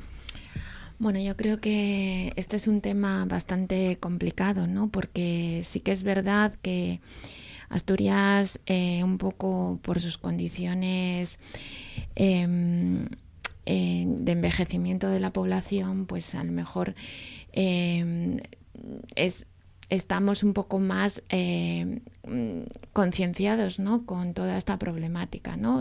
con el envejecimiento de la población, sobre las trabajadoras, que casi todas ellas son mujeres trabajadoras sociales o trabajadoras eh, domésticas, ¿no? que realizan su trabajo de cuidado para las personas mayores. Yo creo que en el COVID se puso de manifiesto ¿no? Que mm, la realidad de, de muchas residencias, ¿no? Y ya no estoy hablando de residencias públicas, sino de residencias privadas y de las condiciones en las que vivían los ancianos. Y esas condiciones de los ancianos, pues yo creo que están bastante ligadas con las condiciones también de los trabajadores que ejercen su labor en ellas. ¿no? Eh, muchas veces eh, como lo que no sale a la luz pública es eh, como que no existiese, como que no existiese, ¿no? Pero yo creo que la administración sí que tendría que poner foco y tendría que supervisar tanto las condiciones de, de, las personas que están eh, que están en esas residencias, ¿no? que son usuarios de esas residencias, como la de los trabajadores. Y por extensión, eh, con las personas que realizan labores similares en el ámbito doméstico, ¿no? Porque al final, em, cuando una, un trabajador o una trabajadora, porque casi todos son mujeres, eh, pasa a realizar esas labores en un domicilio privado, pues ahí se desconoce tanto cuántas horas está, eh, está realizando esa labor, en qué condiciones eh, económicas, en qué condiciones laborales. Y, y, yo creo que aquí hay bastante doble moral, ¿no? Eh, de hecho, muchas veces, mira, eh, el otro día, bueno, simplemente una anécdota, no era por un tema de cuidados, ¿no? Era un tema de una trabajadora doméstica que me comentaba una realidad, ¿no? De, de un, en una contratación en una casa. Y ella comentaba, mira, es que me han llamado para una casa para trabajar tres horas una, una semana. Yo, vale, perfecto. Y en esas tres horas tenía que hacer eh, tres baños, en tres habitaciones, eh, hacer a fondo la cocina, pero a fondo. Y todo ello me, me, me obligaban a que, usara, que, que usara uniforme, ¿no? Y dices, bueno, yo no sé qué, qué, es lo que piensa la gente, ¿no? Pero en tres horas a mí me es imposible hacer todas estas labores. Y bueno, pero bueno, lo que, a lo que me vengo a referir es que el ámbito privado, el ámbito de las condiciones de las trabajadoras domésticas, tanto de limpieza como de cuidados de ancianos, pues está bastante soterrado. Y yo creo que eh, tarde o temprano hay que empezar a poner foco y la administración y, la inspección laboral tiene que empezar a poner foco sobre esta realidad mm, porque muchas veces muchas de esas trabajadoras trabajan en condiciones casi de semisclavitud y, y yo creo que es un hecho y que y y que va a ser complicado, va a ser complicado que todo esto salga a la luz. Pero al final son personas que están realizando unas, eh, están trabajando y están trabajando en unas condiciones que ni entran los sindicatos, ni entran la inspección laboral, ni, ni siquiera entra eh, la inspección, la inspección sanitaria, ¿no? Bueno, pues nada, en fin, no sé. Eh, si os parece eh, otra cuestión, eh, bueno, que también está bueno, relacionada con el poder adquisitivo, es un informe que presentó ayer eh, UGT en el que revela que uno de cada diez hogares asturianos llega con dificultad a final de mes al devaluarse los salarios con, con, la con la inflación y que el poder adquisitivo de los asturianos se ha desplomado más de un 8% en lo que va de año. Bueno, no sé si me toca a mí otra vez. Bueno, simplemente yo, yo voy, a, voy a decir una, una pequeña pincelada, ¿no? Yo creo que esa, esa cifra no es correcta, no es real. Bueno, es, yo creo que hay más, eh, muchos más asturianos que han perdido poder adquisitivo. Y yo creo que empezaremos a ver eh, en todo esto después del verano, porque al final el periodo estival casi es un, periodo de ocio y de casi de desenfreno, de salir y, y casi de no pensar en lo que ocurrirá cuando llegue el otoño. Ese otoño caliente del que nos están hablando. bien, bien es verdad que, que la rebaja de, del precio de la luz pues nos ha dado un pequeño respiro, ¿no? Pero mm, me parece a mí que esa cifra está bastante infravalorada. Román, Oscar.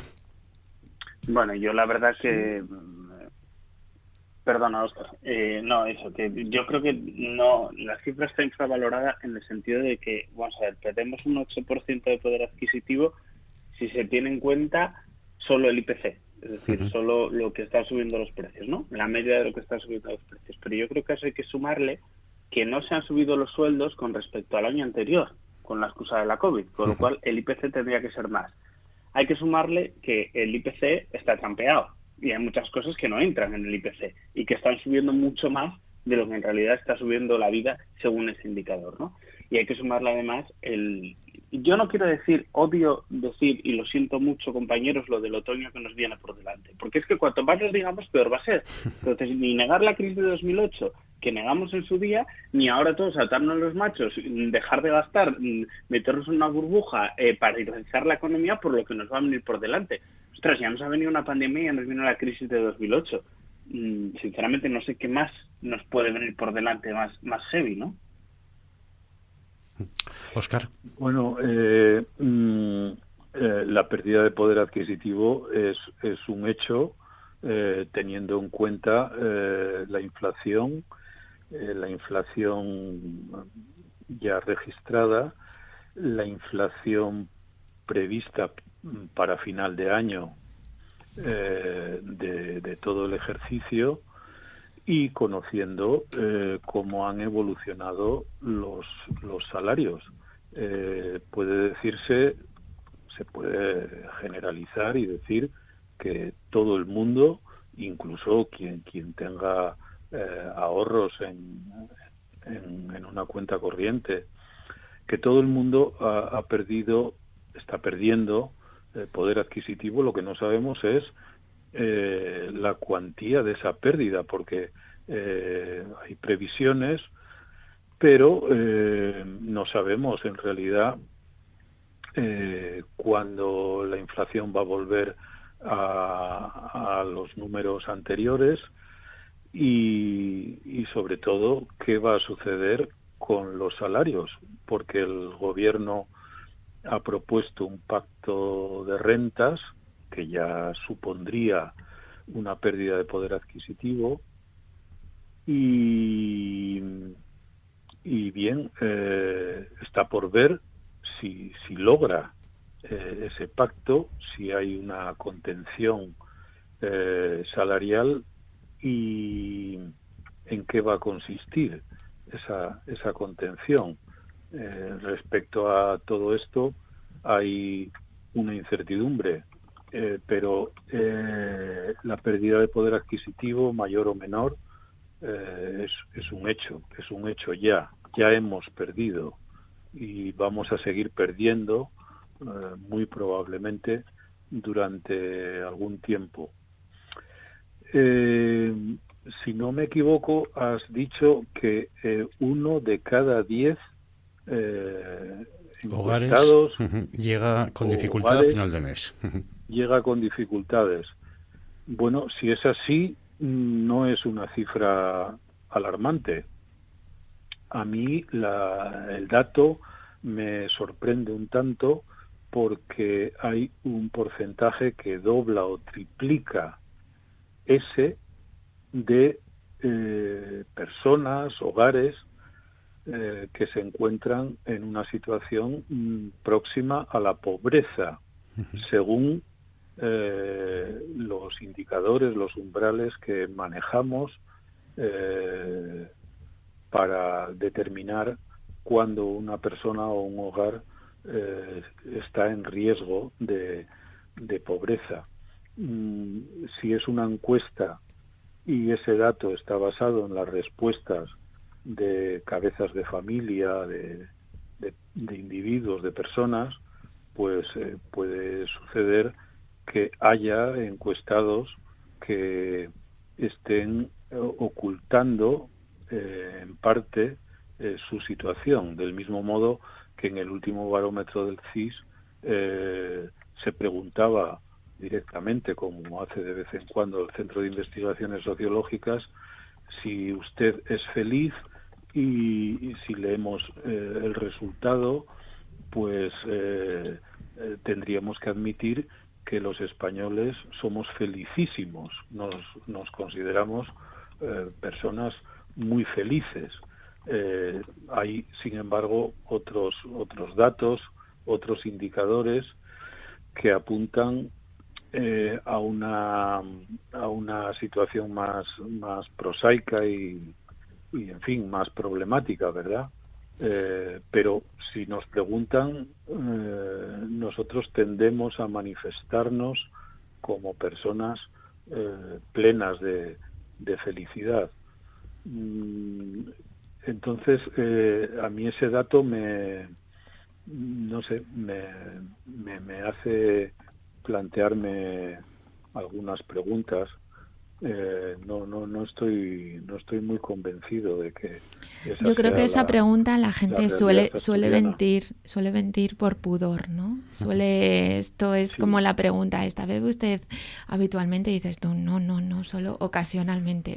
Entonces, Otros datos de este... cuesta, cuesta reconocer eh, la, la adversidad que le, que le ha tocado a uno vivir eh, en relación con esto y con cualquier y con cualquier otra cosa. Suele suceder eso y por tanto ese dato no conozco el informe pero en fin lo pondría entre interrogantes. Otros datos que, que arroja el informe de, de UGT, aparte de que eh, uno de cada diez hogares llega con dificultad a fin de, a fin de mes, es que el 32% eh, no pueden permitirse una semana de vacaciones al año, el 26,5% no tiene capacidad de afrontar gastos imprevistos, el 14% no puede mantener su vivienda a una temperatura adecuada, o que el 7,6% ha tenido que aplazar el pago de las facturas de luz y gas, la hipoteca o el alquiler. bueno, eso me parece Bueno, mucho más es- real. eso, eh, sí, Perdón, esos perdón. datos matizan un poco el anterior. Eh, ahí está la cuestión. Para, para esto también eh, las encuestas son, son muy útiles si están bien hechas, porque eh, se viene a preguntar lo mismo, pero formulando la pregunta de distinta manera y de esa forma eh, podemos ver eh, la, la inconsistencia que a veces hay en algunas respuestas. Eh, esos datos, esos porcentajes que acabas de, citar, eh, no casan del todo con, con el dato primero de, de que solo un, un 10% de los hogares eh, reconocen tener dificultades para llegar a fin de mes.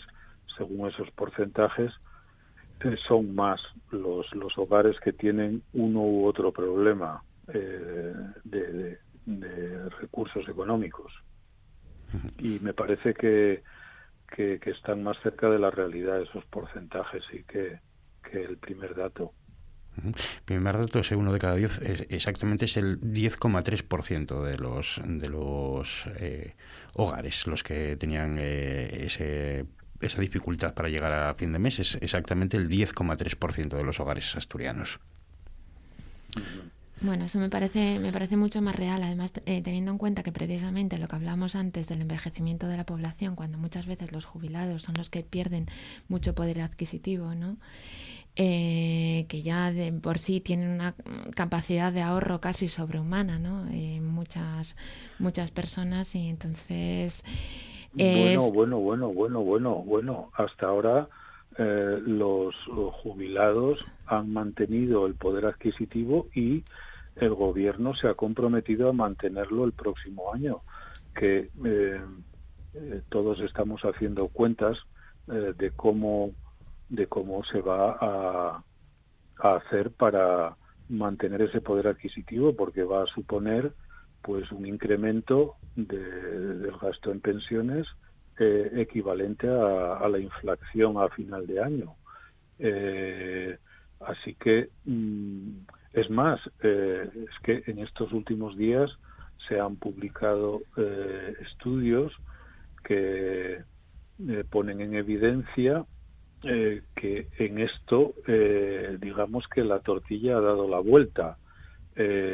Son ahora las personas de edad más avanzada, los jubilados en concreto, los que no solo mantienen el poder adquisitivo de sus rentas, cierto es que hay pensiones de distinta cuantía, es decir, de una pensión mínima a una pensión máxima hay una diferencia de o puede haberla de pues de, de 4 a 1 aproximadamente. Eh, hay que tener eso en cuenta, pero no solo mantienen las pensiones el poder adquisitivo, sino que además eh, son las personas mayores las que tienen un, un- patrimonio eh, ahorrado, acumulado, que hace que, que estén en mejor situación que personas jóvenes y ya no tan jóvenes que eh, tienen dificultades en el en el mercado laboral o que o que tienen salarios eh, bajos eh, o que tienen eh, una, una vida laboral muy discontinua, eh, etcétera, etcétera, que tienen dificultades para acceder a una vivienda o a un alquiler que están cada vez más, más caros. Eh, es decir, que la, la situación es en la actualidad, según estos estudios, mucho más problemática para la gente eh, joven, la gente que está creando sus, sus familias, la gente que está eh, en la plenitud de su vida laboral o, o, cosa por el estilo. Eh, en esto ha habido un cambio en la sociedad española muy muy notable que, que no debemos perder de vista, desde luego. Bueno, porque hay que tener en cuenta que muchas familias asturianas, también muchas familias españolas, pues eh, todavía están pagando las, eh, las hipotecas, ¿no? Su vivienda habitual. Y entonces cuando, cuando tú se te distorsiona un poco el nivel de gastos porque aumenta la factura de la luz, aumenta la factura del gasoil, aumenta la la lista de la compra ¿no? y los alimentos, que la verdad que es mm, bastante digno de tener en cuenta cómo ha subido eh, la cesta de la compra en, en, en en relación a los alimentos, ¿no? Eh, pues dices tú, bueno, pues aquí está ocurriendo algo, ¿no? Porque es verdad que muchas veces la- los pensionistas pues tienen su nivel de gasto más o menos estable, pero cuando tienes personas dependientes y estás un poco más sujeto a la incertidumbre, pues ahí yo creo que es el gran problema de precisamente de, de llegar o no llegar a fin de mes, eh, porque hay que tener en cuenta muchas más variables, ¿no? Sí, sobre, hombre, sobre todo eh, que hay muchas, pero muchas pensiones eh, que son de una cuantía eh, inferior al, al salario mínimo, por ejemplo. Hay muchas pensiones no contributivas.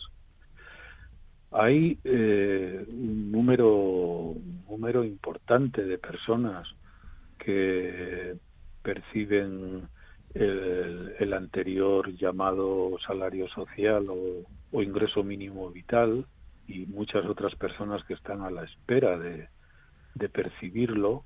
Eh, claro, es que hay eh, millones de personas eh, con rentas eh, muy bajas y, claro, son las que más sufren en, en, en esta situación con la inflación y, en fin, con, Pues fíjate que te, que, bueno, una matización, ¿no? Eh, yo creo que precisamente eh, las personas que, que más pudor tienen precisamente a, a contar su situación, su situación económica, ¿no? De las familias son precisamente esas personas que aparentemente eh, están bien, ¿no? Que tienen un, salario, que tienen incluso un salario fijo, eh, que no están en una situación de alta vulnerabilidad, ¿no? Pero que precisamente por eso, eh, por pudor, pues no cuentan cuál es exactamente eh, su pérdida de poder adquisitivo, ¿no? Y yo creo que ese es el gran tema, ¿no? Lo que queda un poco soterrado o, tapado, ¿no? Tras, tras una serie de, de otros de otro tipo de parámetros, ¿no? Precisamente de personas que, que acceden precisamente al salario social, ¿no? Sino que son precisamente la clase trabajadora eh, que aparentemente está tiene una nómina o tiene un salario un salario recurrente, ¿no? Y que esas, esa- esas familias sí que han perdido mucho poder adquisitivo y que por pudor no lo cuentan, no lo dicen, porque casi viven un poco al límite, ¿no? Por lo que os comentaba antes, ¿no? Porque hay una serie de parámetros, ¿no? Eh, que han variado mucho las condiciones económicas, eh, tanto por suministros, agua, eh, luz, electricidad, hipotecas, eh, gasoil, una serie de gastos eh, que, que son difícilmente eh, Y la, y la cesta de la compra. Y la cesta de la compra, claro. Eh, Román, Oscar, Virginia, tenemos que eh, dejarlo aquí. Nos acercamos ya a las 11 menos eh, 25. Tenemos que continuar con el programa. Un placer eh, haberos tenido a los tres hoy con, con nosotros. Nos emplazamos para seguir eh, charlando de estos otros temas otro día. Bueno, pues nada, muy bien, encantada. Un Buenas noches. Buenas Hasta noches. una próxima ocasión. Hasta luego.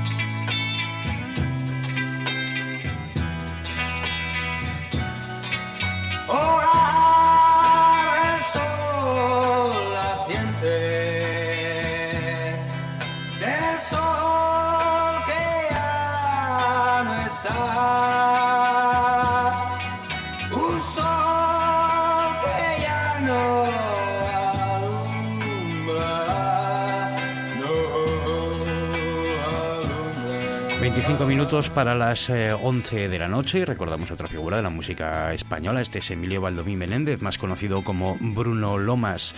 Falleció un 17 de agosto de 1990. El que fuera pues eh, componente de Los Milos, posteriormente con Bruno y sus rockeros y luego ya con eh, la carrera como solista en solitario. Bruno Lomas. Yo me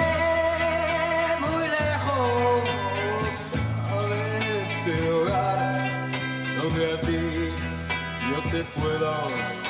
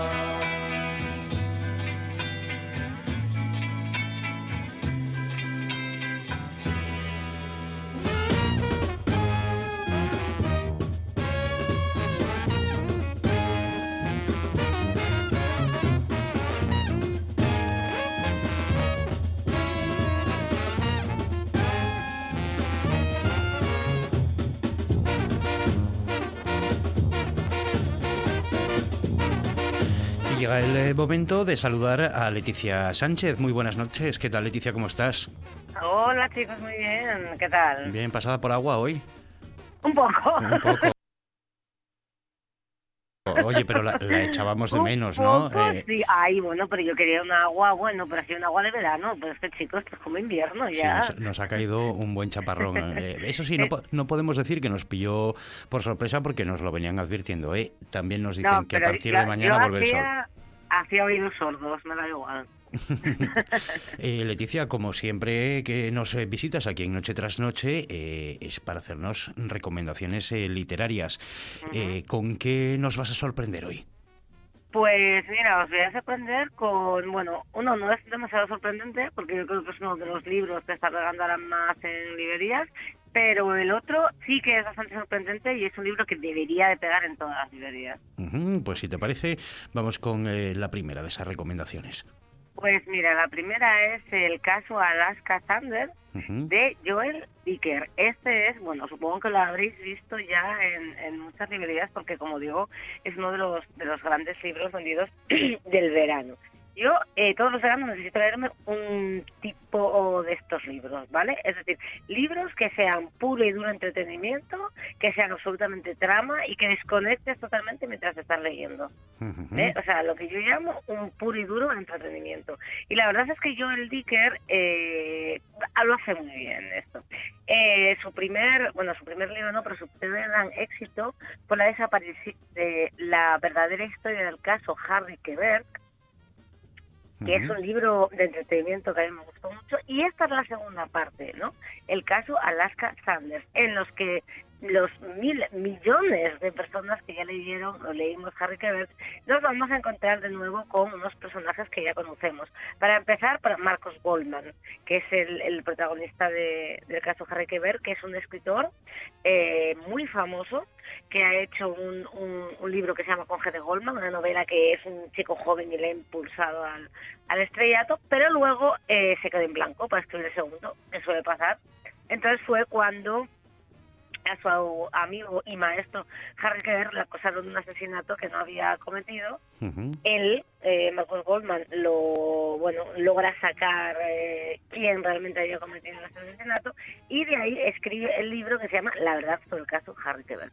Bueno, pues ahora eh, Marcus Goldman va a seguir la pista de Harry Quebert que ha desaparecido y se va a encontrar con algunos personajes que habían eh, que había que se había encontrado con ellos en, en, en, en Aurora, en el, en el pueblo en el que se en el que se desarrollaba este crimen, para volver al pasado y para volver de nuevo a un, a un asesinato que se cometió eh, hace muchos años, que es el de Alaska Sanders, la misteriosa Alaska Sanders, y que va a cambiar la vida de uno de esos personajes que hemos encontrado en Aurora, que ya hemos contado en Harry Quebert, que es muy amigo de, de Marcos. Y de nuevo vemos cómo este escritor eh, volverá a investigar estos casos del pasado.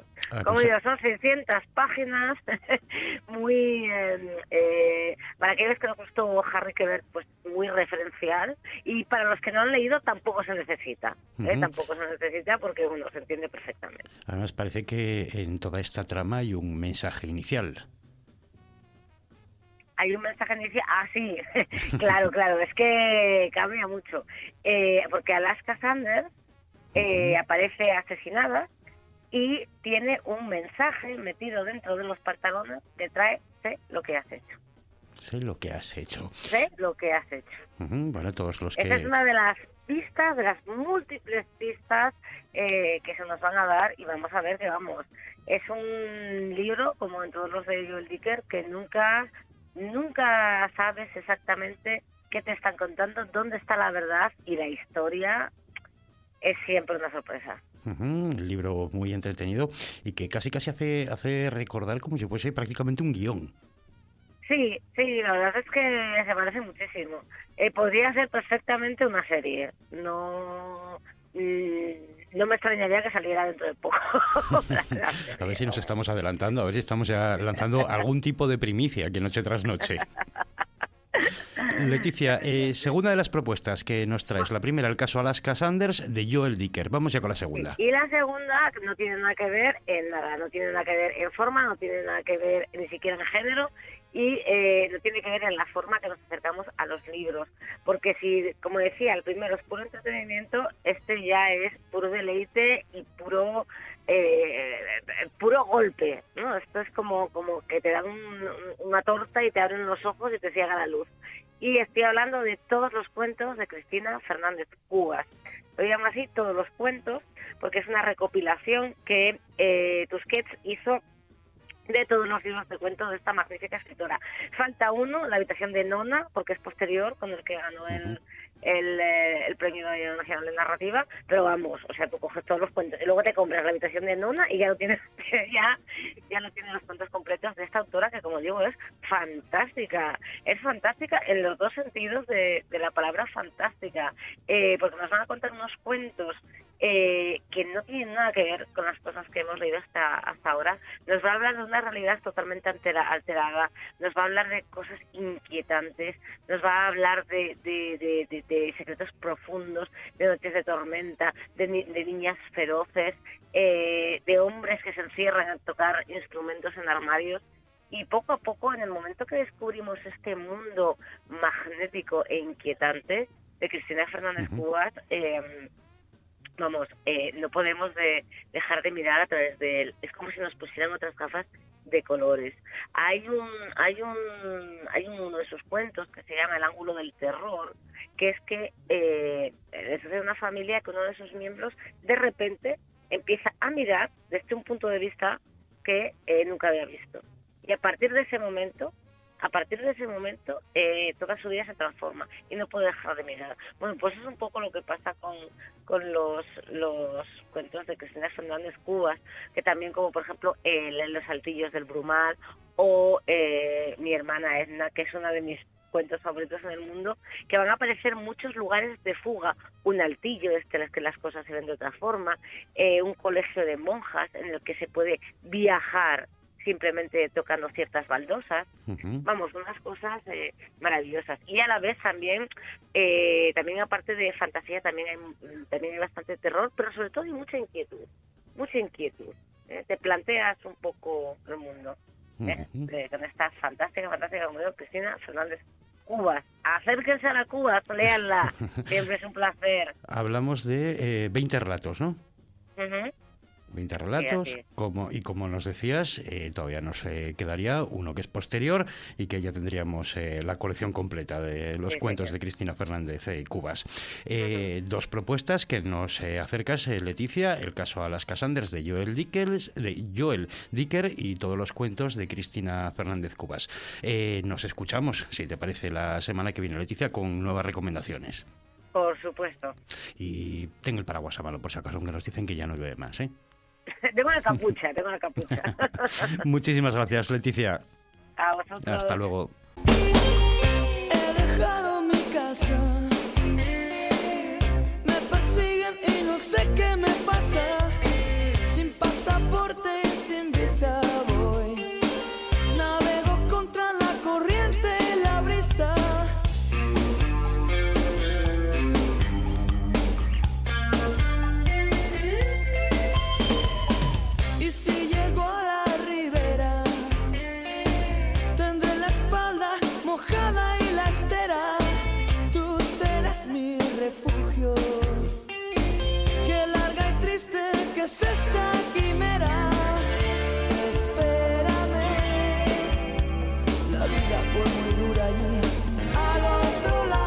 después de los libros, la música en esta ocasión de Tantan Go, porque tenemos que hacer referencia a que fallecía en el día de hoy mm, Rafa Callejo, el que fue uno de los fundadores y guitarrista de este grupo, junto bueno, pues con el resto de, los miembros, con los hermanos eh, Campillo, que lo anunciaban en las redes eh, sociales, el fallecimiento del que fuera fundador de Tantan Go y además uno de los compositores eh, de la canción que estamos escuchando, uno de los mayores éxitos.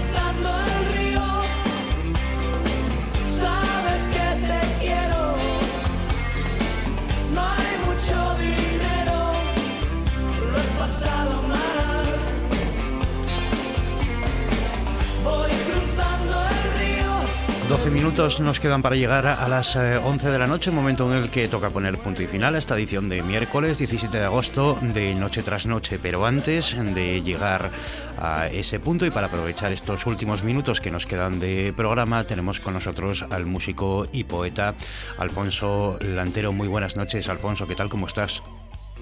Hola, ¿qué tal? Buenas noches. No sé si me recibís bien. Fantásticamente, te oímos eh, muy bien, Alfonso. Eh, Alfonso acaba de publicar eh, con la editorial asturiana Más Madera el libro siete- 78 poemas y una fotografía. Eh, viene a ser una suerte de biografía sentimental sobre su experiencia vital. Eh, Alfonso, este es tu primer poemario tras aquellos que publicabas en, en Proyecto Utopía. Eh, sí, bueno, yo publiqué el, el año pasado un, un disco con tres canciones y ocho poemas, que es- ese era el título, tres canciones y ocho poemas, y, y ahí eran unos audios con músicas ajenas y otras propias, y bueno, esto fue lo que me llevó un poco después a hacer el poemario de 78 poemas y, y una fotografía. Es el primer poemario, la primera edición que hago de, de mis poemas en formato libro. Y bueno, pues sí, trata un poco de las vivencias de cada uno y, trata de, pues, pues un poco de los temas que, que, que, que son de, de, de toda la humanidad, de todo el mundo, ¿no? Del amor, de la muerte, la vida en sí misma, la vida propia, la de otros, la pobreza, las injusticias. Bueno, se tratan diferentes temas, ¿no?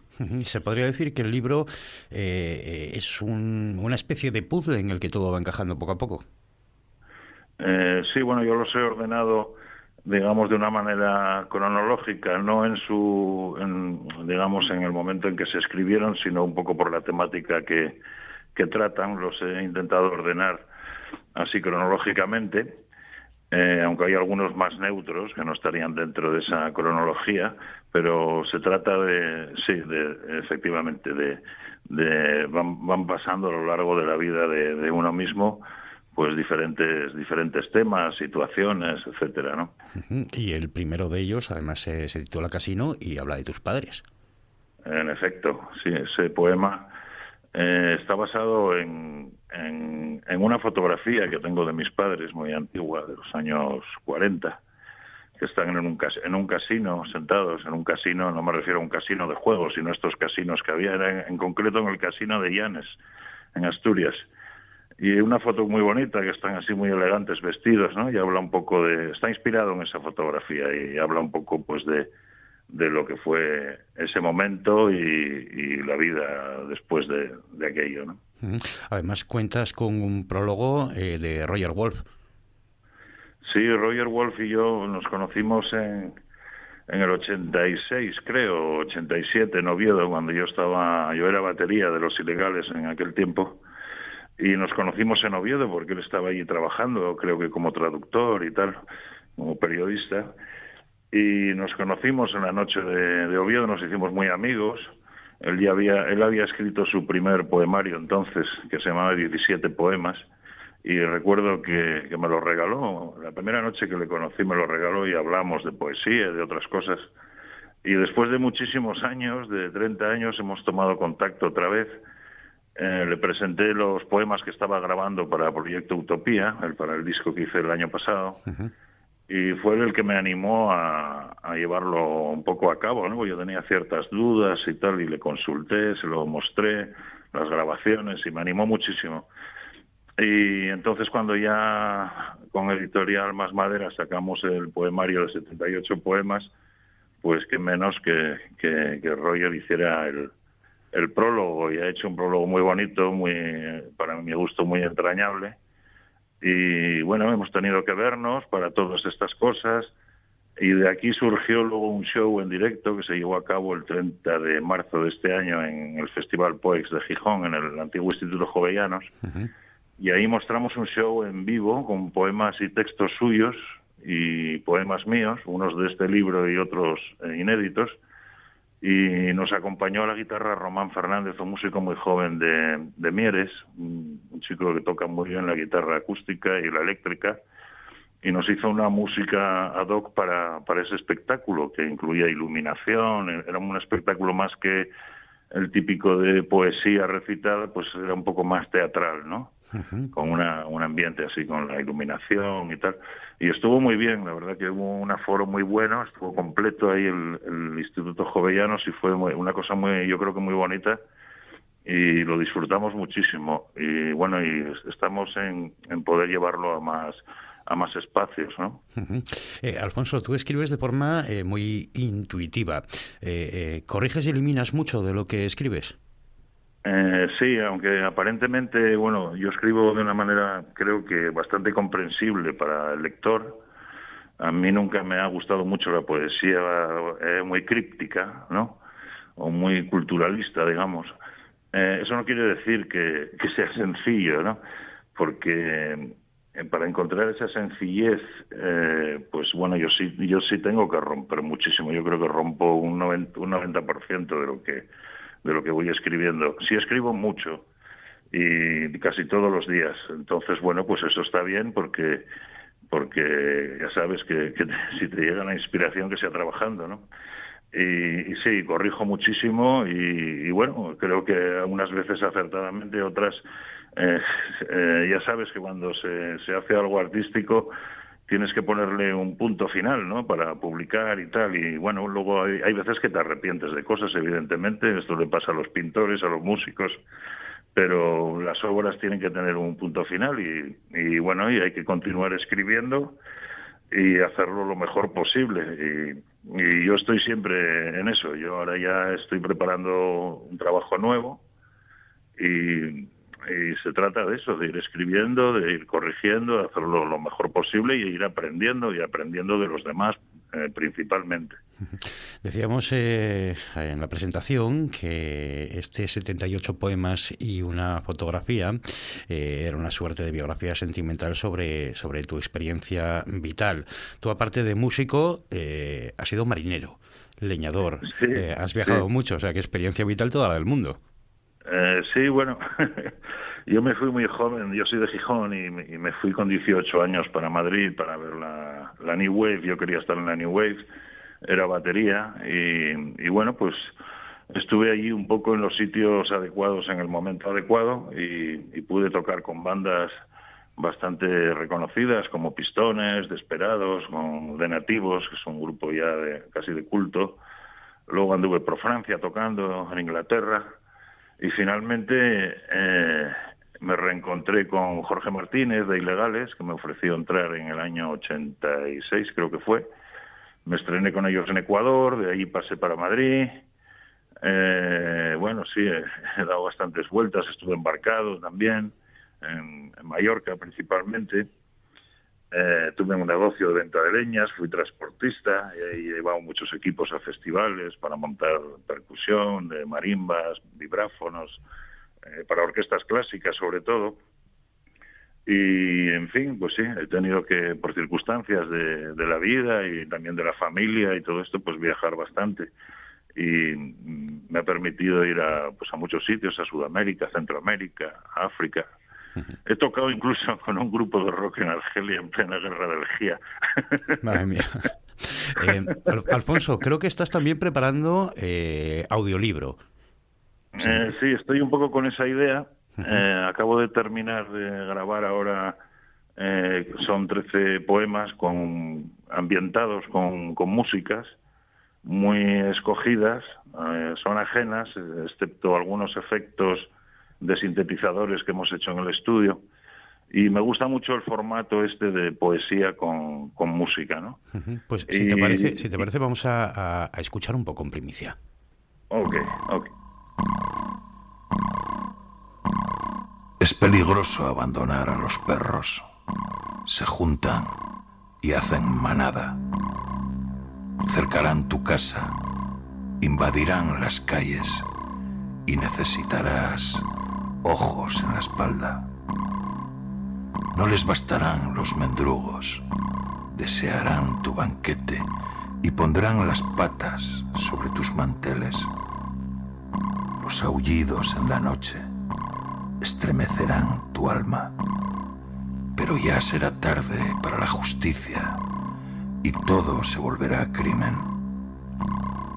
No jugar con la paciencia de los perros, su bondad y su nobleza tienen un límite.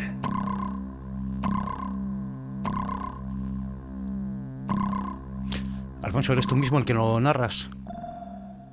Sí, esa es, esa es mi voz. Esa, esa es mi voz. Y por debajo tenemos ahí un, unos sintetizadores. Pues eh, Alfonso Lantero, se nos va el tiempo, nos queda un minutito para las 11 de la noche. Muchísimas gracias por eh, atender la llamada de, de Noche tras Noche. Recordamos 78 poemas y una fotografía del músico y poeta Alfonso Lantero. Muchas gracias, Alfonso. Pues nada, os agradezco mucho la- el contacto y un saludo a toda la audiencia. Y nada, el libro se puede encontrar, eh, si no está físicamente, se pide en cualquier librería. Eh, la tenemos, lo tenemos en Gijón, en Paradiso, en, en, bueno, en casi todas las librerías de Gijón, en Oviedo, en Cervantes, etc. etc. Perfecto, pues muchas gracias, Alfonso. Muchas gracias, adiós. Buenas noches. Y a nosotros se nos eh, va el tiempo, llegan las 11 de la noche, reciban un saludo de Juan Lorenzo en la realización técnica de César Inclán en la producción y de quien eh, les ha acompañado en el micrófono durante estas eh, dos horas, eh, Gaby Fernández. Mañana, recuerden, a las 9 de la noche nos volvemos a escuchar en Noche tras Noche.